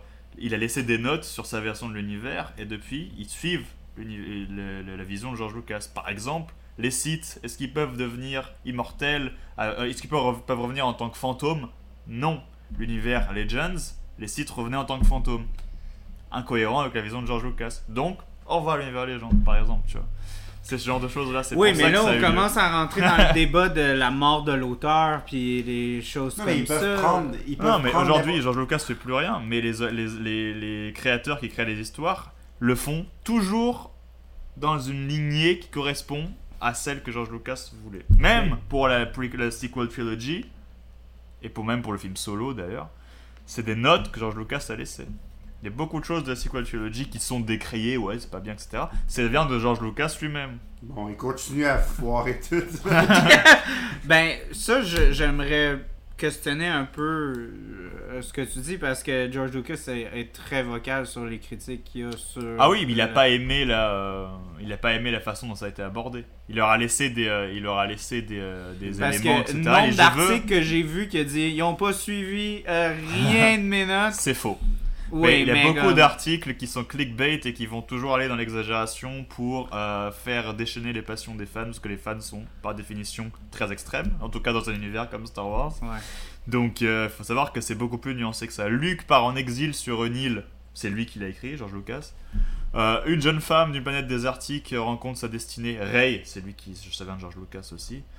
Euh, il Ça- me semble que le fils de Kylo, le fils de Han Solo de Face du côté obscur, c'est aussi un truc qui vient de George Lucas. Mais ça aurait pu être tout ça vois? aurait pu Mais- mieux ça, géré, ça, existait encore dans les livres, le, le, le, le fils à, à Han Il s'appelait pas Ben, Ouais. par contre. hein. Non, c'est oui, c'est euh, Jason. C'est Jason. Donc ouais. c'est vrai que ça, c'est des trucs Ça qui. existait Mais là, Mais je suis moins pu- sûr, je suis moins sûr de ce point-là, mais les deux autres que j'ai cités avant, je suis sûr que c'était dans les. Dans les Ils auraient pu mieux gérer tout ça. Par contre, puis, tu sais, je je suis Et pas, un- puis- je suis pas un expert de Star Trek, par exemple, mais ça. non, mais attends. C'est quoi le rapport? Mais là, tu me niaises-tu? Tu- tu- tu- J'ai vraiment besoin de t'expliquer le rapport entre Star Trek je et Star Wars? mais je... pensais pas que t'allais apporter Star Trek. Je pense pas que j'allais parler de l'autre énorme série sci-fi. T'es Euh, vraiment non. surpris que je parle de l'autre énorme Non, mais ça me fait juste rire, parce que Vas-y, je m'attendais tellement pas que tu parles de avance Star ton point. Mais c'est l'autre énorme série sci-fi où est-ce que. Je t'écoute, Ronnie, je suis juste surpris. Oui, mais je comprends pas pourquoi t'es surpris qu'on parle de Star Trek dans une affaire de Star Wars. Là, je m'attendais pas à ce que tu fasses ça. C'est. c'est- c'est- je- Tu sais, il y a quand même beaucoup de univers de à chaque quelques générations ils changent ils changent de lead ils changent de tu sais de, de... Ouais. puis c'est c'est un univers très expansif aussi il y a des centaines de romans il y a plusieurs séries il y a plusieurs films il y a plusieurs euh, fait que je serais curieux de savoir c'est quoi la comparaison entre Star Trek et Star Wars je suis pas un expert de Star Trek du tout je connais Moi, je connais les, pas assez les bien. nouveaux films de J.J. Abrams puis c'est tout là je pense que j'ai rien vu d'autre Moi, Mais- j'ai vu les vieux aussi, mais. euh, mais le fandom de Star Trek versus le fandom de Star Wars m'intéresse beaucoup parce qu'on dirait que les fans de Star Trek sont pas aussi comme polarisés. On dirait que comme Ouais, aiment, bien sûr. ils aiment presque tout, tu sais, dans le sens que tout ce que Star Trek fait c'est bon parce qu'on dirait qu'ils respectent. les- C'est pas toujours bon, c'est juste que ça reste tout... Je sens que ça reste Dans la même essence. dans la même essence. Ouais, c'est ça. Mais la qualité varie, mais en même Oui, temps, je sens qu'on on reste jamais loin. Mais de toute façon, je sens que Star Trek, ça a toujours été plus dans une notion de. de, de- c'est plus. C'est plus idéologique. Oui, c'est ça. C'est scientifique, beaucoup. Euh, Star Trek, c'est moins. Star Wars, c'est plus une religion, j'ai l'impression. Mais Ouais. c'est pour ça que j'ai de la misère, tu sais, parce que j'aimerais Donc ça. forcément, c'est extrême. J'aimerais ça pouvoir plonger dans quelque chose comme Star Trek, tu sais, qui est, qui est quand même un univers Ah, moi, j'aimerais pas ça. J'ai l'impression que c'est trop. Mais j'ai jamais été motivé, tu comprends, parce que ça a l'air, ça a l'air plate, alors que je sais clairement que ça l'est sûrement pas, sûrement Mais moi, tu sais, tu sais quoi le problème avec Star Trek? Puis ça, je te l'ai dit parce que ça me fait chier quand, il- euh, quand mes amis me disent Ah, regarde ce show-là, la troisième saison est vraiment bonne. Faut que tu passes à travers les deux premières saisons. Puis après ça, ça devient bon. Moi, je m'excuse, mais regardez Star Trek, puis genre, ça fait des hauts et des bas tout le temps. Non, là, que des fois c'est bon, des fois c'est pas bon. Là, je suis comme Non, non, non. Mais en même temps, c'est ça que Moi, je je peux dirais pas embarquer là-dedans. Là. En même temps, c'est ça que tu pourrais dire sur Star Wars, du genre, tu sais, si, écoute, écoute la, écoute la, prequel trilogy, comme 1 et 2 sont pas bons, mais 3 est vraiment bon, mais je te promets non, les non, deux non, premiers non, non. films. Hey, ça, là, je suis tellement pas d'accord avec toi. Là. Il y a pas Non, de comme euh, 1 et 2, alors, il c'est de la merde, que- 3, c'est incroyable. non, mais c'est meilleur. un- Non, Le c'est pas... payoff de Revenge of the Sith, c'est parce que t'as Parce faut, que faut c'est t'endurer pas- les deux premiers. Oui, mais c'est c'est parce que le 3... Tu peux pas skip. Le Tu peux les 3, skip. le Tu peux 3 pas skip. il parle tellement de choses importantes Mais c'est ça. que t'es es excité par ce qui se passe. Mais le dialogue est pas mieux, la réalisation Ouais, mais tu peux est pas pas skipper mieux. 1 et 2, ça je veux dire. Oui, oui, mais mon point, c'est que le film, la qualité a pas soudainement rendu incroyable. Non, mais c'est que c'est au moins regardable, parce que c'est- comme le payoff, c'est comme le Oui, mais vois c'est un peu, c'est- euh, c'est un peu, c'est un peu extrême dans le sens que tu sais, c'est le payoff, c'est comme c'est la, la grosse, euh, les grosses batailles, c'est vraiment les Non, grosses. mais c'est. Anakin qui devient Darth Vader, tu sais, c'est du suite. Ben c'est justement, tu me dis c'est Anakin qui devient Darth Vader, c'est clair que c'est sexy puis t'es comme let's go, on Ouais, regarde ça. Mais je suis complètement en désaccord avec toi, comme je te dis, l'écriture n'a pas amélioré, mais le oui, acting c'est pas normal. amélioré, la réalisation, Mais c'est normal. c'est pas Mais de vraiment. façon un film générale, de- quand tu regardes une œuvre, il vaut mieux tout regarder que, que skipper ah, des choses. Je suis 100% d'accord. Vraiment. 100% d'accord. C'est Même clair. si euh, le début je- est nul, tu auras- même si c'est nul, il y aura des, un moment où tu vas te rendre compte que ça valait le coup de regarder les épisodes nuls quand il y aura un payoff Mm. après. Mais en même temps, tu sais, dans les animés, toi qui en écoutes beaucoup, il y a quelque chose, il y a du filler, tu sais, puis là, les Bien fillers, sûr. tu peux les skipper parce Et que. là, tu peux skipper parce que ça va rien changer. Même si l'épisode de Dragon Ball où est-ce que Goku il pogne son permis de conduire, c'est drôle, ça sert à absolument rien, tu sais. Non, euh, je sais, je veux pas qu'on abuse trop de ton temps parce que t'as dit que tu voulais pas quand mais correct, rentrer ça. trop tard. Euh, fait qu'on va, au lieu de prendre un break, parce que là, j'avais pensé qu'après le problème technique, on aurait peut-être pris un break, on va aller straight through, puis on va faire l'épisode au complet, Ouais. sans break. Fait qu'on va entamer la. euh, celle, en fait, c'est la bière qui m'a incité à faire le podcast. Mhm. Parce que quand je l'ai vu, ben déjà le prospecteur c'est vraiment une très bonne microbrasserie. Tu sais, comme il y a des microbrasseries que sont durs à avoir, là, que comme les gens ils courent à travers les épiceries puis les dépa- détailleurs spécialisés en disant Est-ce que t'as cette microbrasserie là Puis là, la place est comme Non, mais peut-être que là-bas il y en a. Fait que c'est le genre de microbrasserie qui est assez recherché. Il y a de la convoitise autour de- des produits du prospecteur. Maintenant, ils ont ouvert une nouvelle usine, fait qu'ils sont un petit peu plus accessibles, un peu comme Bas-Canada, mais sont quand même pas dans les IGA euh, partout dans la province, on va se dire. fait que, ils ont sorti cette bière-là, j'ai vu ça, j'ai dit, ok, Ronnie, on fait ça pour le prochain épisode de Star Wars. Ok. Quand, quand je, ben, quand je t'ai envoyé, tu Oui. te souviens, je te l'ai envoyé sur Insta, Oui. j'ai dit, let's go. Là. Fait que c'est la, le mystère du sable laser jaune. Donc, je vais laisser Jean-Charles nous expliquer c'est quoi le mystère du sable laser jaune? Parce que tu connais tellement les choses, tu connais tellement le lore que faut que tu répondes à la question de la bière de micro parce que il y a un texte que Ronnie va lire. Oui. Mais je veux que tu nous donnes une explication parce que la plupart des auditeurs, bon, je dis la plupart, mais on a quand même un range de fans de Star Wars. Il y en a qui sont un peu casual fans. Il y en a qui en ont vu un ou deux, puis il y en a qui ont tout vu, puis qui me trouvent con un peu quand je parle. Tu sais, mais, euh, fait que le range est là. Fait que pour les gens à la maison qui ne savent pas c'est quoi un sable laser jaune, après que René ait lu la bouteille, je vais te demander une explication. Ouais. Je te mets un peu on the spot, mais. Parce que là, le, le mystère, je suis pas sûr. euh, J'ai jamais entendu parler d'un Ben, au mystère. pire, explique un peu c'est quoi la classe parce que Ouais. tu, tu sais que chaque couleur, euh, il y a des gens qui ne savent pas que chaque couleur a une signification. Donc, euh, je t'inviterais à nous expliquer c'est quoi la signification de, des porteurs de sable laser de What's différents your name? Ray Skywalker. Il est même pas, il est orange, non? Il est jaune. Il est jaune? Ouais, Ah, je sais jaune, pas, avec ouais. la couleur de Tatooine, j'étais pas sûr. Ok, Vous puis voulez voir bon, des sabres orange, il y en aura Ok. dans la série Ahsoka.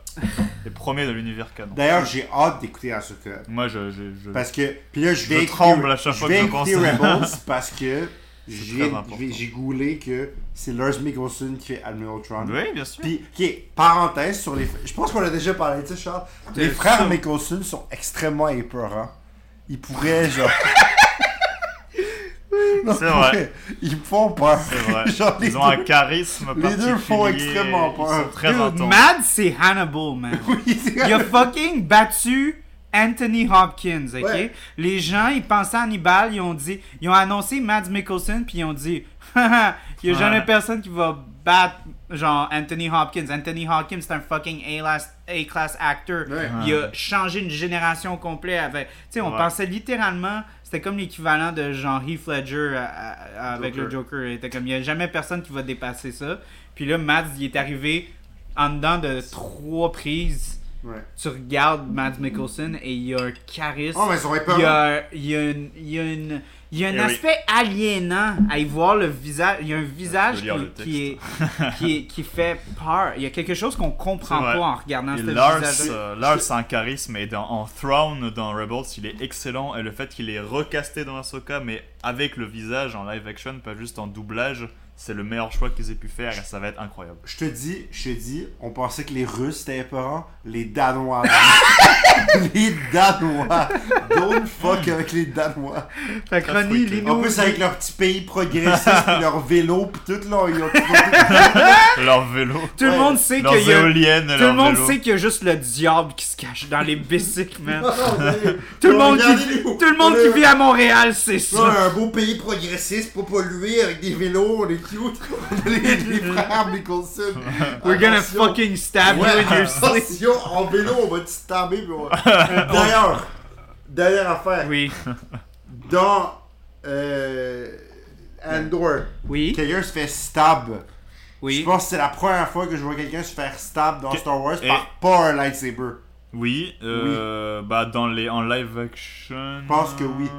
Attends, j'ai il y a- l'impression- il y a Ouais, analyse. dans les séries, dans les romans, dans les jeux vidéo, ça arrive souvent. Mais Ouais, dans live action, je pense que c'était la première fois. En Et sinon, action- encore plus choquant, il y en a un qui fait une crise cardiaque. c'est vrai. Oui, c'est vrai! AVC, il un fucking AVC, man! J'étais comme, on est dans quoi? On est-tu dans trop bas? Qu'est-ce qui se passe? Le gars, il est Ça existe des AVC? Je pensais qu'il y avait quelque chose ça. là, qui les aidait. à- physiquement, il était pas fit, il a eu trop peur et il est mort. en Mais deux tu Oui. il Mais t'as-tu déjà vu quelqu'un dans Star Wars faire une pierre au rein, man? Genre, ça... Non, mais sérieux, on dirait qu'il y a Là, aucun- là, on rejoint le côté réaliste de la série apporté par Tony Gilroy. Ils ont-tu, genre, qui pogne un cancer dans Star Tu sais, genre dans Star Wars, là, on meurt parce qu'on est triste, là. C'est ça. La référence. Tu sais, là, on est dans ce niveau-là. Là, là, le gars, il fait un AVC. On est loin en tabarnak entre les deux, là. Non, mais, vrai, comment le monde meurt dans Star Wars? Ils se font stab, couper un membre. Ils euh, explosent déci- dans leur Ils vaisseau. explosent dans ils, les ouais. décident, ils décident de mourir en devenant seul avec la force pour. Ouais. euh, Ouais, ils ouais. projettent Fantôme, ouais. un hologramme puis ils sont sur une falaise à genre. à l'autre bout. Ouais. Puis après ça, oh, whoops, c'est too much. Puis. Mais oui, Ronnie. Yes. Ok, Lis la bouteille, Lis la bouteille. Le mystère du sable laser jaune. Le mystère du sable laser jaune est une bière aux 5 fruits contenant des fruits de la passion, de l'ananas, Ouais. de la mangue, de la pêche et de l'écorce de citron. Affinée un an en fût de chêne, elle offre au nez une odeur envahissante de jus de fruits tropicaux et de, c'est pas facile, Brettanomyces. Brett, Brett à mobile. Non, Brettanomyces. Ah, ok. C'est une autre souche de bref de voir. Sa délectable mousse fruitée, son acidité et ses arômes de fru- jus Ah, de ça fruits goûte frais vraiment sauvage. s'unissent pour créer une bière désaltérante et surprenante. Wouh! Bien. Et c'est, ça vient de Val d'Or, euh, c'est ça, Shit. sur la J'ai troisième écouté, année. elle est vraiment acide. Tu vas aimer ça, Ronnie. C'est comme du vinaigre. Ouais. Honnêtement, ça, ça, ça, ça goûte le, le vinaigre. Alors, mais comme c'est- d'une bonne façon. Là, C'est quoi le laser jaune Ouais, mais alors, euh, il, faut, il y a deux prismes, deux euh, merde. de scope euh, qui peuvent euh, nous permettre d'aborder cette question. C'est le scope l'univers Legends et l'univers Canon, qui n'ont rien à voir là-dessus. Il faut savoir que les couleurs des sabres laser n'ont pas la même signification. Euh, dans l'univers Legend, euh, on avait un sabre qui était euh, une couleur de sabre qui était attitrée à, à un poste ou un type de profil, etc. Tu avais Jedi gardien, Jedi consulaire. Gardien c'était vert, consulaire c'est non, gardien c'était bleu, consulaire c'était vert.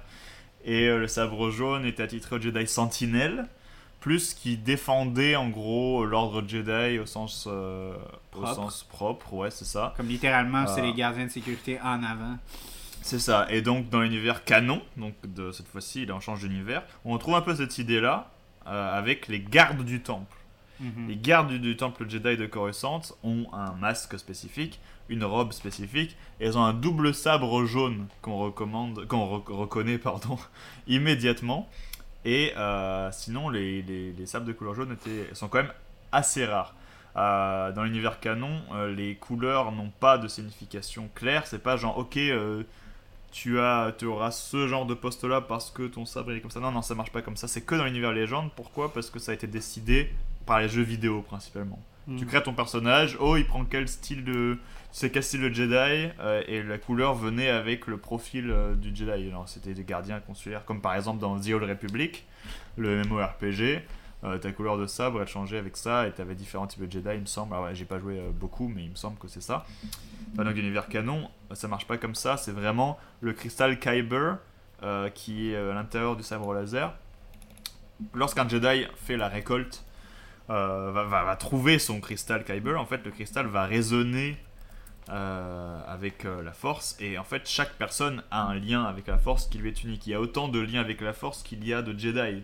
Donc, c'est-à-dire euh, plusieurs dizaines de milliers. Donc, chaque Jedi a un peu ça, son lien avec la force. Et certaines couleurs vont tendre un peu plus forcément vers le bleu, vers le vert, etc. Mais ça va jamais être vraiment les mêmes bleus, les mêmes verts. C'est la force de la personne quand elle va toucher le cristal Kyber pour la première fois dans la cave, dans la cave, dans la caverne, dans la grotte avec tous les cristaux sur euh, Ilum, ça s'appelle la planète. Et ben le cristal va se figer en une couleur, alors qu'à la base le cristal il est, neutre, il n'a pas de couleur. Et euh, dès que le Jedi, le Padawan, donc euh, le rite de passage sur Ilum a lieu, et ben lorsqu'ils vont prendre le cristal dans la main, il va se figer en une couleur et il va garder cette couleur. Et donc, euh, on a plein de, nuances de couleurs différentes, etc. Et donc, le jaune, c'est une des couleurs qu'on peut obtenir. Alors, il n'y a pas vraiment dans l'univers canon de, euh, signification pour chaque couleur. Euh, donc, je peux pas vraiment dire qu'est-ce que ça veut dire si le, le sabre il est jaune, etc. Non, c'est une bonne explication. c'est juste chaque personne a sa connexion avec la force qui est plus ou moins intense, qui est plus Donc ou moins c'est un mystère. Donc ils ont C'est un mystère. Donc, mais toutes les raison. couleurs, toutes les couleurs sont un mystère à partir de là. Fait qu'il devrait avoir une série de bières que chaque est Bah une oui. couleur différente. Qu'est-ce que ça veut dire les couleurs? Je ne sais pas. Alors, ma théorie, c'est que euh, le violet, on pourrait peut-être l'associer plus à un comportement plus agressif, parce que on a quand même, euh, voilà, le, le Jedi le plus connu euh, qu'on euh, voilà, qu'on connaît tous, c'est Mace Windu, qui a un sabre, un, un sabre violet et qui est un particulièrement. badass motherfucker. qui est pas- alors la raison, euh, forcément, c'est que bah, Samuel Jackson voulait juste un sabre violet, Ouais. period, mais derrière. Voilà, bon, euh, c'est Ouais, le seul Jedi qu'on connaît avec mais ça. c'était- aussi dans la manière qu'il combattait. C'était dans C'est ça, une, il, est- il dans une utilise optique plus d'offensive, moins de défensive. Il utilise la force pas comme les autres Jedi Ils parce qu'il trouvé une utilise un peu plus. pour sa couleur. C'est ça. Lui-même, il se bat de façon beaucoup plus agressive que n'importe quel autre Jedi. Et donc, quand tu sais ça, tu te dis, bon, que le sabre soit violet. Peut-être que donc, si tu lis les deux, tu te dis violet, ça veut dire que sa connexion avec la force est peut-être plus euh, nuancée et qu'il emprunte certaines choses au côté obscur. Peut-être que c'est ça. Mhm. Le côté obscur, on sait que la lame devient rouge. Ça, c'est la, la, pas- la couleur pas- la plus simple. Je, je voulais, je voulais, je voulais te, te- te toucher là-dessus parce que j'ai entendu dire que c'est parce que les cristaux rouges ne sont pas naturels. C'est ça que j'entends souvent. Euh, alors dans l'univers légende, les cristaux rouges sont pas naturels, il faut les synthétiser, il les crée complètement en laboratoire. en Ouais, fait. exactement. Et ça, George Lucas détestait cette idée-là. Donc non, dans l'univers canon. Ah, mais là, C'est moi, tout ce que j'aime, ça vient des, du monde. là, Mais je- c'est je ça, il y a beaucoup de... On s'en rend Il compte au bout d'un détestait moment. là, mais ça, mais les, les midi-chloriens, ça c'était chill. Ça, C'est ça, ça... euh, Mais je trouve ça tellement plus badass le fait que genre les, les, les sites vont créer Moi, je, un, moi, je un- trouve pas ça plus badass parce que dans l'univers canon, comment tu peux avoir, comment les, ce que les sites trouvaient leur crist- avaient un cristal rouge, c'était beaucoup plus compliqué parce que juste en créant toi-même, c'est fini et tu triches entre guillemets parce que t'as pas à aller faire le rituel et chercher ton cristal dans une cave, etc. Dans une grotte euh, avec des cristaux et trouver une planète où il y a des cristaux. Non, Oui, mais tu peux le justifier. Euh. Tu peux aller à la planète, il n'y a aucune réaction qui se forme parce que justement, le côté obscur n'est pas pur, donc ils doivent prendre le cristal et le synthéti- synthétiser. Mais ils vont quand même le chercher à la planète. le, le- la- le rituel site dans l'univers officiel, c'est de récupérer le cristal d'un Jedi et de récupérer. Donc tu tues un Jedi. Mhm. Le rituel, c'est d'arriver à tuer un Jedi, de récupérer son sabre, de le, de le casser, de, le re- de retirer le cristal Kyber du sabre du Jedi et de le faire saigner. C'est le terme technique qui est utilisé. We make the crystal bleed. Et donc le sabre, qui est, le cristal qui était bleu, par exemple, si le Jedi avait une lame bleue, et ben tu un, tu l'insuffles, tu l'injectes de côté obscur, tu le mets dans tes mains comme ça et tu concentres le côté obscur dans tes mains. Ça fait une grosse explosion, ça détruit le bâtiment dans lequel t'es. Ça fait très très mal à l'utilisateur au site qui est en train de corrompre le cristal parce que le cristal a une volonté. C'est ok, c'est une pierre, mais c'est une pierre qui a un peu une, une volonté, qui est très puissante dans la force, qui résonne avec la force. Et le côté obscur est une corruption par définition, n'est pas euh, quelque chose de naturel entre guillemets. En quoi est-ce que tout ce Donc- que tu viens d'expliquer n'est pas badass? Moi, c'est comme genre. Non mais c'est ce que je dis justement, ça c'est la version euh, officielle qui est badass, que je trouve plus badass Ah, que ok. créer, je, je que croyais que tu faisais fabriquer. partie de la, de la fabrication. Non, non. Ok, ok, De fabriquer toi-même ton cristal pour t'en débarrasser rapidement. Dans l'univers Legends, c'était juste ça, tu créais ton cristal. mais il est quand même, il est quand même, il est quand vas- même manipulé par les sites. Il est ça, quand même tu vas tuer un. Jedi. Tu tues un Jedi pour avoir ton sabre, faut que tu tues un Jedi sans sabre. Ouais. Faut que tu ailles le tuer sans rien ouais. pour les sites. Tu récupères le sabre. Tu vas full Han Solo, genre style le, euh, Indiana Jones, tu oui. tires une balle dans Enfin, sans rien, je sais pas, mais tu te démerdes sans sabre laser Mais pour aller tuer. Bah, Non, c'est pas tu- ça le point. Normalement, non. Normalement, non. Tu- Hmm. Tu, tu dois y aller, t'as pas de sabre, c'est justement pour obtenir ton premier sabre, c'est comme ça que tu dois Hmm. faire. C'est comme ça que Vader a fait. Sidious lui a dit démerde-toi. Il y en a tué genre. Il est arrivé 80. sans rien, il a pris un, un, un Vibroblade, je sais pas si vous voyez ce que c'est. Mais les- il y avait déjà un C'est des lightsaber. lames, euh, des lames avec de l'énergie qui peuvent bloquer un sabre Ah, laser. ah. Darth Vader, il a pas de Il avait- lightsaber à la fin Il de avait, Revenge c'est ça, of the il Sith. avait rien. Pour mais- construire son sabre laser. Ah, parce que, parce que euh, Obi-Wan est parti avec. Oui, mais, C'est ça, il mais avait plus même rien. là, c'était.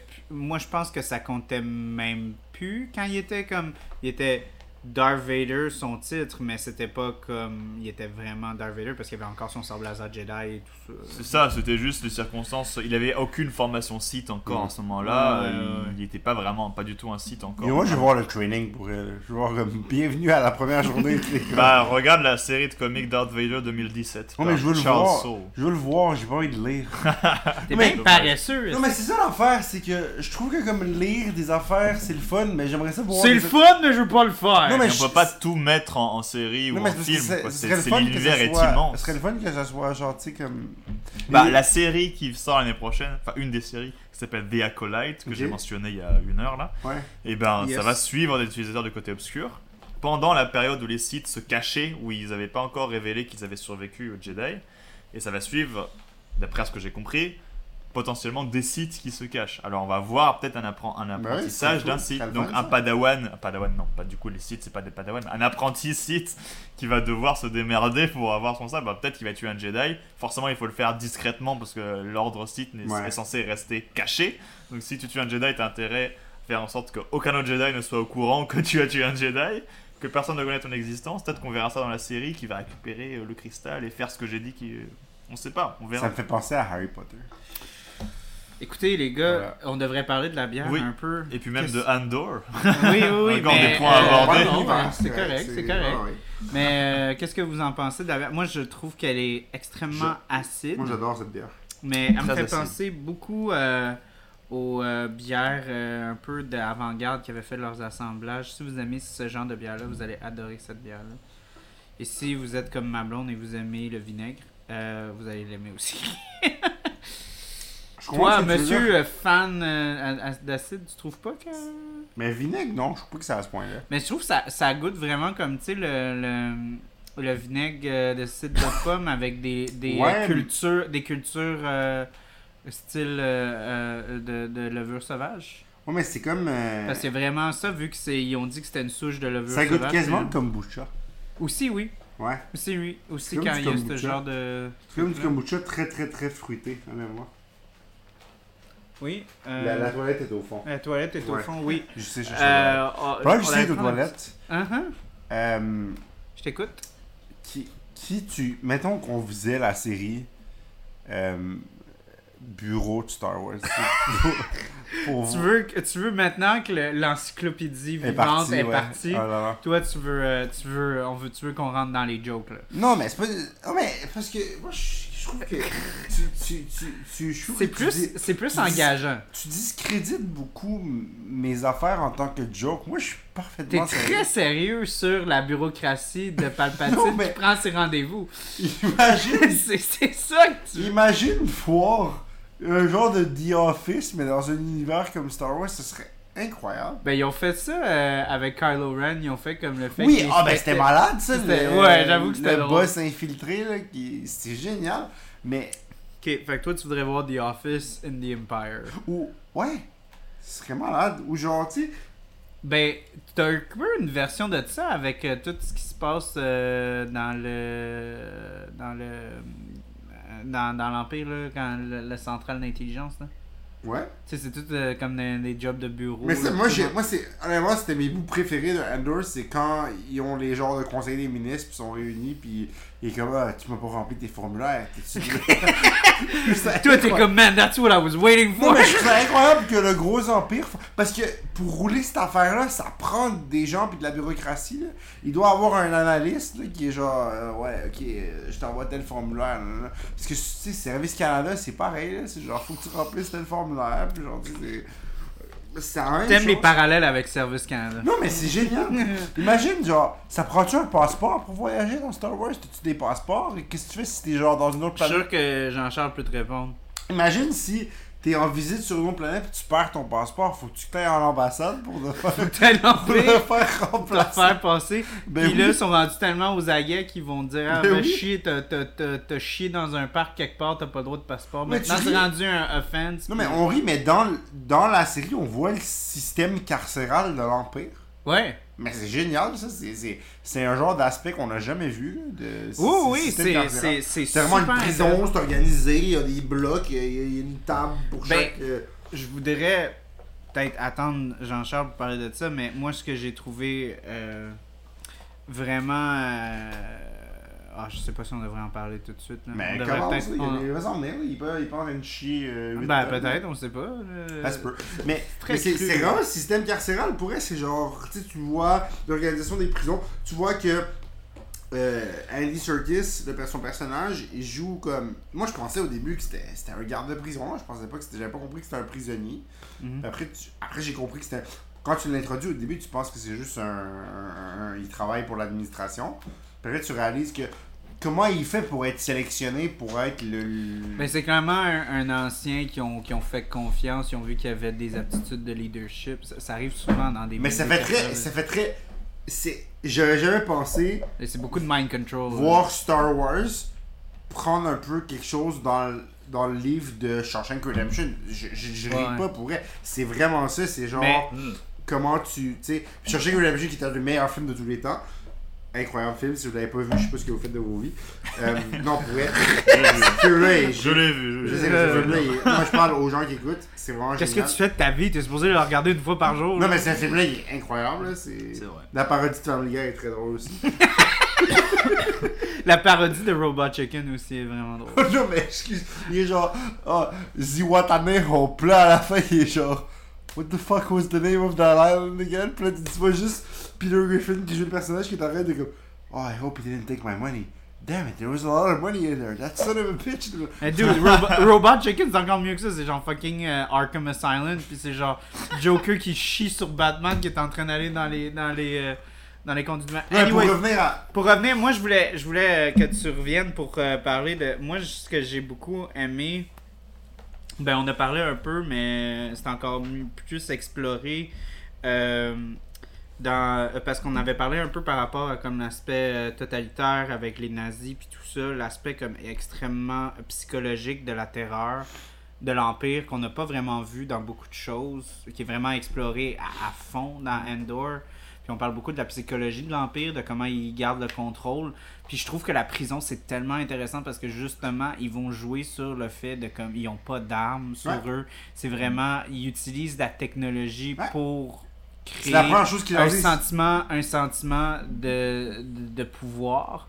Ouais. Puis aussi le fait, euh, le fait de comment que la technologie est dans leurs mains et leur donne un sentiment de contrôle, mais la seconde que la technologie est brisée, ben ils n'ont plus aucun contrôle. C'est la première chose qu'ils leur disent quand ils rentrent la prison. Ouais. On, vous trouvez qu'on est fou de pas avoir d'armes, tout. On va vous montrer. Ouais. Boum. Démonstration. Ouais. Puis là, c'est Et genre. Avec toute leur technologie, l'Empire, ils se font battre par, par des petits nounours dans la forêt euh, dans Return of Ah, the c'est Jedi, incroyable. Qui n'ont aucune technologie. Ouais, mais, là, c'est- mais là, ce qu'ils les ont eu, c'est la, plaisante. là, c'est la plomberie. Puis, puis. C'est c'est fou parce que c'est sûr que la tous ces prisonniers-là, quand ils étaient jeunes, ils jouaient à The Floor is Lava chez eux. The floor is uh, electricity. Puis là, maintenant, ça leur a servi parce qu'ils sont comme Get on the table, get on the table! C'est- Euh, moi, je pense qu'on pourrait Très, très euh, faire un petit tour parce qu'on a bu les trois bières. Tu as dit que tu voulais pas rentrer trop tard chez toi. Mhm. Euh, bon, Ronnie a fini un peu plus tard les épisodes, donc Ouais. c'est 100% sa faute. Oui, mais 100%, bon, on, va quand hein. même vivre avec. Euh, mais on est content que tu as pu te joindre. Mais j'ai une question importante pour JC. On, on en parlait pendant que tu étais aux toilettes. Est-ce que. Est-ce que. Une question importante! Excuse, je sais Par- c'est quoi la question? Parlons de la bureaucratie de l'Empire, ok? Oui. Si t'es. Mettons que t'es euh, sur Coruscant, t'es résident de. Coruscant. Puis là, tu vas à Naboo ou Jakku, puis tu perds ton passeport. Est-ce qu'il faut que t'ailles à. Est-ce qu'il faut que t'ailles à l'ambassade? Tu vas faire- Euh, je- Y a-tu des grèves? J'ai bien. Font les passeports! J'ai T'es en line-up, tu veux juste aller à Jakku. est-ce que- Est-ce que t'as le choix de 20 jours par T'as la pris tes poste? vacances dans la construction, puis ça fait 3 jours que Est-ce t'attends que t'as le à choix de Coruscant 20 pour jours, dans- sur 20 jours par la poste ou 10 jours en personne si tu veux? J'ai pas la réponse à cette question. Mais j'aimerais malheureusement. vraiment Il voulait vraiment savoir Je par pense rapport pas qu'il y ait de à- passeport. Il n'y a pas de passeport dans Star Wars. Moi, j'aimerais vraiment. Parce que pour rien, moi, je m'intéresse vraiment à la bureaucratie de l'Empire. Ronnie, il veut vraiment juste regarder ça. là. Comme il- il- lui, Bah, les sables peut-être laser, qu'on il s'en calisse. Peut-être et- qu'on aura des réponses dans la saison 2. Ça serait génial. Moi, je veux voir, genre, Vous devez remplir le formulaire 3X268. Avant qu'on finisse, moi, je tenais juste à dire que c'est peut-être parce qu'on a eu. Au... Tu dis qu'on a, on a, pas eu- on a eu, là, mais moi, je trouve qu'il n'y a pas eu beaucoup de scènes d'action, beaucoup de scènes de combat et tout. Pas tant que ça, c'est vrai. J'ai adoré la scène de l'avant-dernier épisode où Ouais. est-ce qu'il y a le transpondeur qui est en. euh, le, le beacon qui est en train de d'aller. euh, qui est en train d'aspirer euh, Skarsgård, puis genre. Il est capable de déjouer l'Empire. avec, euh, Tractor beam, ouais. Oh my Ouais. god! La scène d'action très rapide, mais Incroyable. Très cool. Ouais. Incroyable. vraiment. C'est ça, moi je voulais aussi revenir sur, sur ça, c'était un des points que je voulais, je Oui, voulais oui, bien sûr, aussi. oui, oui. Ouais, c'est une très très très bonne scène d'action, hein, très très bien réalisée, très très dynamique et puis visuellement très jolie Mhm. et euh, très intelligente. Le vaisseau de, Sk- de, Skar de Skarsgård est clairement un des vaisseaux les plus, euh, les plus euh, overpowered de tout l'univers Star Wars. Oui, mais en même temps, ça a l'air d'une boboche, ça a l'air d'une poubelle. là. Ah tu sais, comme avec- ils regardent ça, puis ils Ouais, sont avec ses Ah, lasers sur C'est le laser côté les côtés, c'est- ouais. C'est genre dernière fois qu'on a vu ce genre de destruction là, je pense dans le canon, c'était genre fucking Django Fett avec sa bombe. Il coupe les champs d'astéroïdes. C'est vrai qu'il est très très très très fort. Mais c'est ça, ce que, ce que j'aime bien aussi, c'est qu'il hésite un peu avant de se lancer, de se lancer dans l'offensive, parce que lui, il joue un personnage, il joue, il joue un antiquaire, Ouais. il joue euh, quelqu'un sur Coruscant qui, euh, a priori, n'a n'a pas un profil que l'Empire voudrait euh, investiguer et, euh, Mhm. et arrêter. Mhm. Euh, il, Il veut- il s'expose. joue, il joue sa double vie, il veut pas s'exposer. Ouais, Puis là, il Axis. essaye, il voit qu'il va être, il va se faire arrêter. Il se dit bon, je vais être le obligé d'entrer en action. et il attend, il, il hésite. Il a vraiment poussé le la limite là. C'est ça. Parce qu'il est dans le tractor beam là, pour de vrai là. Il, il- tu sais. C'est très, c'est vraiment une super scène où tu De- vois quelle est son, sa limite dans, dans, dans son jeu de personnage. J'ai vraiment- deux affaires. Je change de sujet.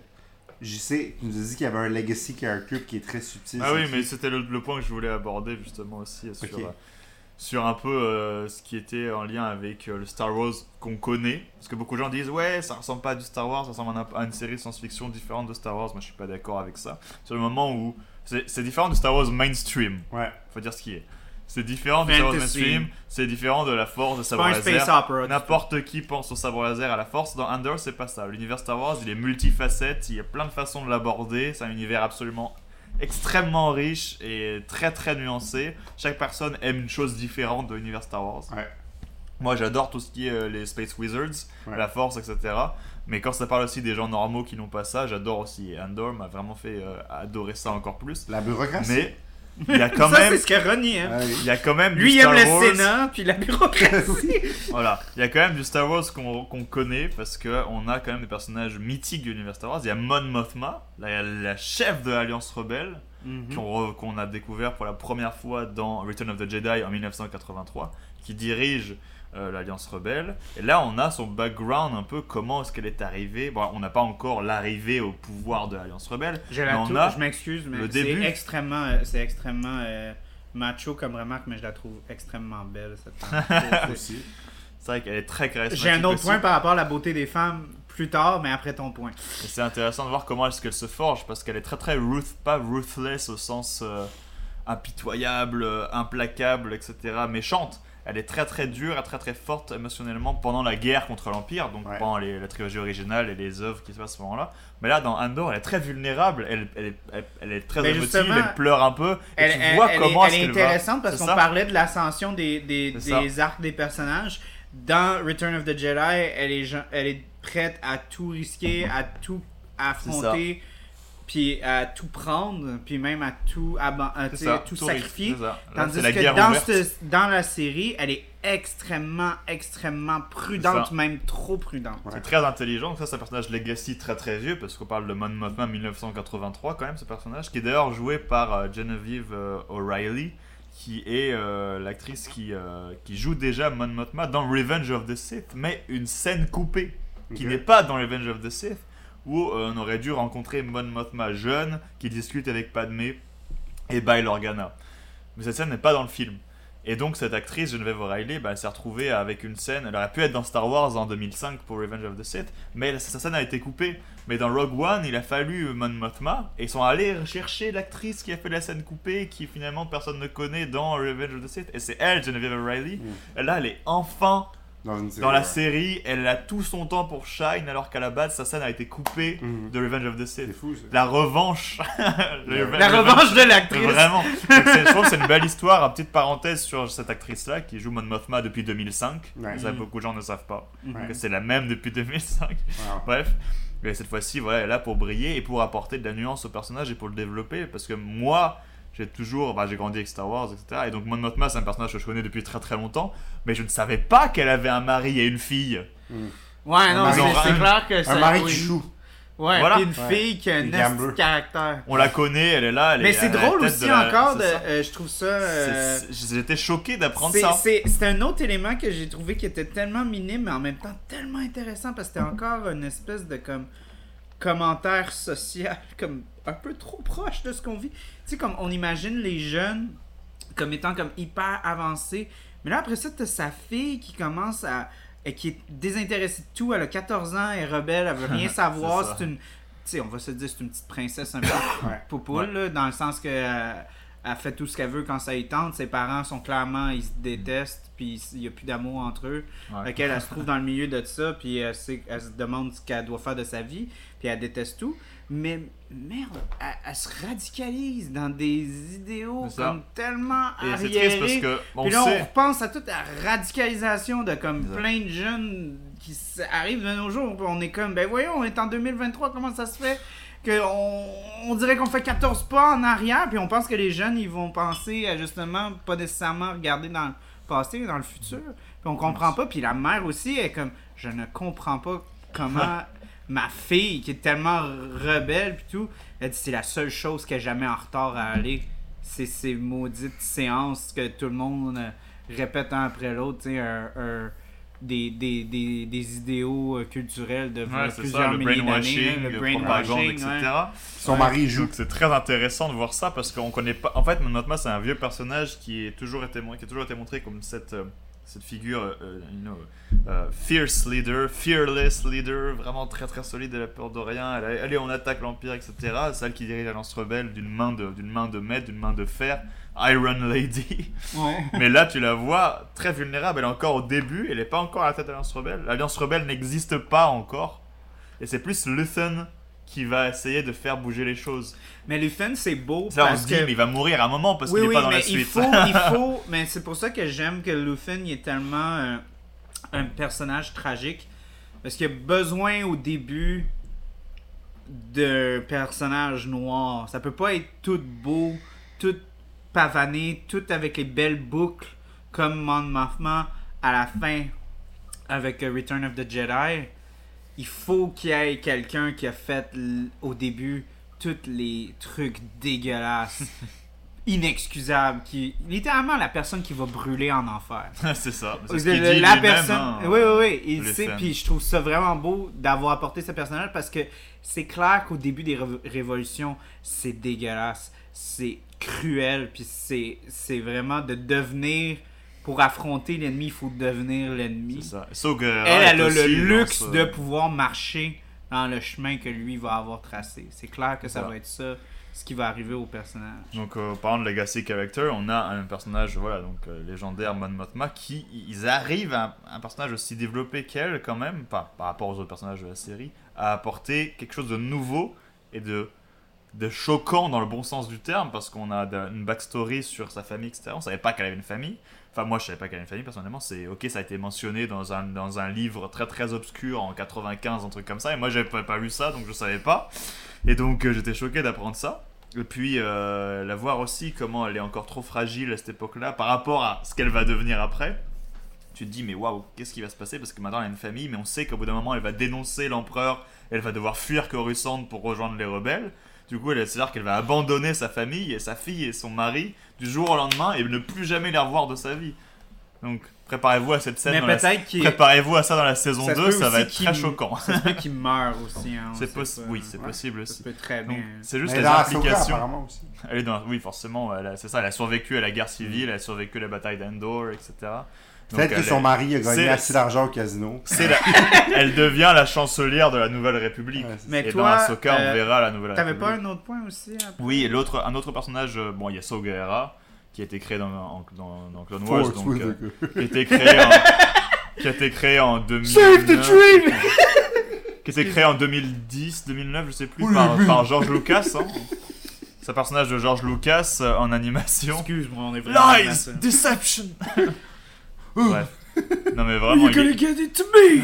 il est vraiment très très drôle. Il est vraiment très très drôle. Parlant de drôle, You came here to kill me. Non, non, drôle. attends, attends, attends. There's Je- not much of me En parlant de vraiment drôle, Ouais. excuse, je vais en jumper parce que je voulais vraiment questionner Jean-Jacques qui est très sérieux sur Star Wars. ouais.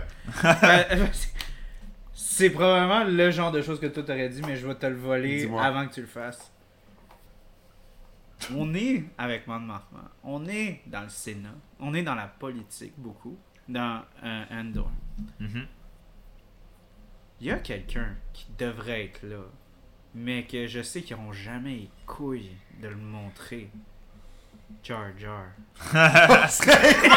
Alors, Dude! en Jar Jar, Jar a- Jar devrait Ouais, être qu'est-ce au Jar Sénat. Jar après la dernière fois qu'on l'a vu, Qu'on le voit. Qu'on l'a On vu, y a vu à c'était face dans à ce style-là. Revenge of the Sith, euh, funérailles de Padmé. Ouais, chronologiquement sa dernière fois. Ouais. Et on le re- on l'entend parler de lui à nouveau euh, un an après la bataille d'Endor, donc un an après Return of the Jedi. Et ça se passe pas bien pour lui, parce qu'en fait on apprend que euh, lors de l'avènement de l'Empire, il a, Jar été, Jar. il a été rejeté par son peuple, donc il n'a plus été- il, il a arrêté d'être sénateur pour Naboo, parce que un sénateur représente son peuple. Ouais. Finalement, ils se sont retournés contre lui parce que le Naboo, forcément, est contre, a été contre l'Empire. Et, euh, et donc, euh, Jar Jar a été vu un peu comme celui qui, qui a favorisé l'ascension de l'Empire. Donc, il a été vu un peu comme un, un bouc émissaire qui a canalisé un peu les haines des, des- de son peuple. Et donc, malheureusement, un an après la bataille d'Endor, Jar Jar est euh, itinérant. Ce n'est pas une blague, hein, je précise, c'est vrai. Il vient, il, vient de passer- il vient de nous faire passer, c'est un sénateur, ça veut dire qu'il s'est présenté puis il a été élu. Ça veut dire, Démocratiquement! que- ça veut dire quelque part il y a des pancartes électorales. que sur Naboo, sur Naboo, tout le monde sait qui il est, tout le monde sait que c'est à cause de lui Oh man! que Palpatine a eu les pleins pouvoirs et qu'il a pu créer Il y a des l'Empire. pancartes. C'est l'équivalent de voter pour la guerre en Irak. Et, et il est littéralement dans la rue euh, sur Naboo à, Oh, faire- à- mon à mandi- Dieu. il mendie auprès des gens pour avoir de l'argent. Oh my god! Hey, C'est très triste et très drôle à la fois. je Mais- veux un film ou une série. Donc voilà, on sait pas quand exactement il a fait pour à quel Attends, moment wow, wow, exact il Mais s'est là, t'es en retrouvé train de me dire qu'il est encore sénateur à cette époque-là. Bah, il était sénateur. Le moment où l'Empire a- est né dans, Dans, l'épisode du- 3, non, non, mais durant. Endor, il est encore sénateur. Bah, on sait pas. Justement, c'est dans. C'est dans c'est- non, non, mais on sait que. Non, non, dans c'est pas Revenge, après. Dans Revenge of the Sith, il est sénateur. Oui. Et. Euh, 25 ans plus tard, Il est rendu il est itinérant. Donc, quelque part. Voilà, il y a un énorme gap sur son, sur son histoire. Donc, on sait pas ce qui lui est arrivé pendant ces 25 Ah, moi, je dis, s'il y Obi-Wan- avait des couilles. Obi-Wan aurait dû le croiser pendant Kenobi. Non, non, non, non, non, non. Si, si, est-ce si- qu'il est devenu, Si euh, Andor aurait des couilles, Il mettrait- il mettrait une mini-scène de rien. Mais on pourrait. Ben, c'est tellement sérieux, cette série-là, qu'on pourrait littéralement avoir l'aspect hyper tragédie. Il pourrait se suicider. Mais non, mais non. Ça pourrait être le premier suicide dans Star Wars. Ça pourrait être Jar Jar. Si on fait un film sur Jar Jar Itinera, c'est qui le réalisateur? Denis Villeneuve. Ok.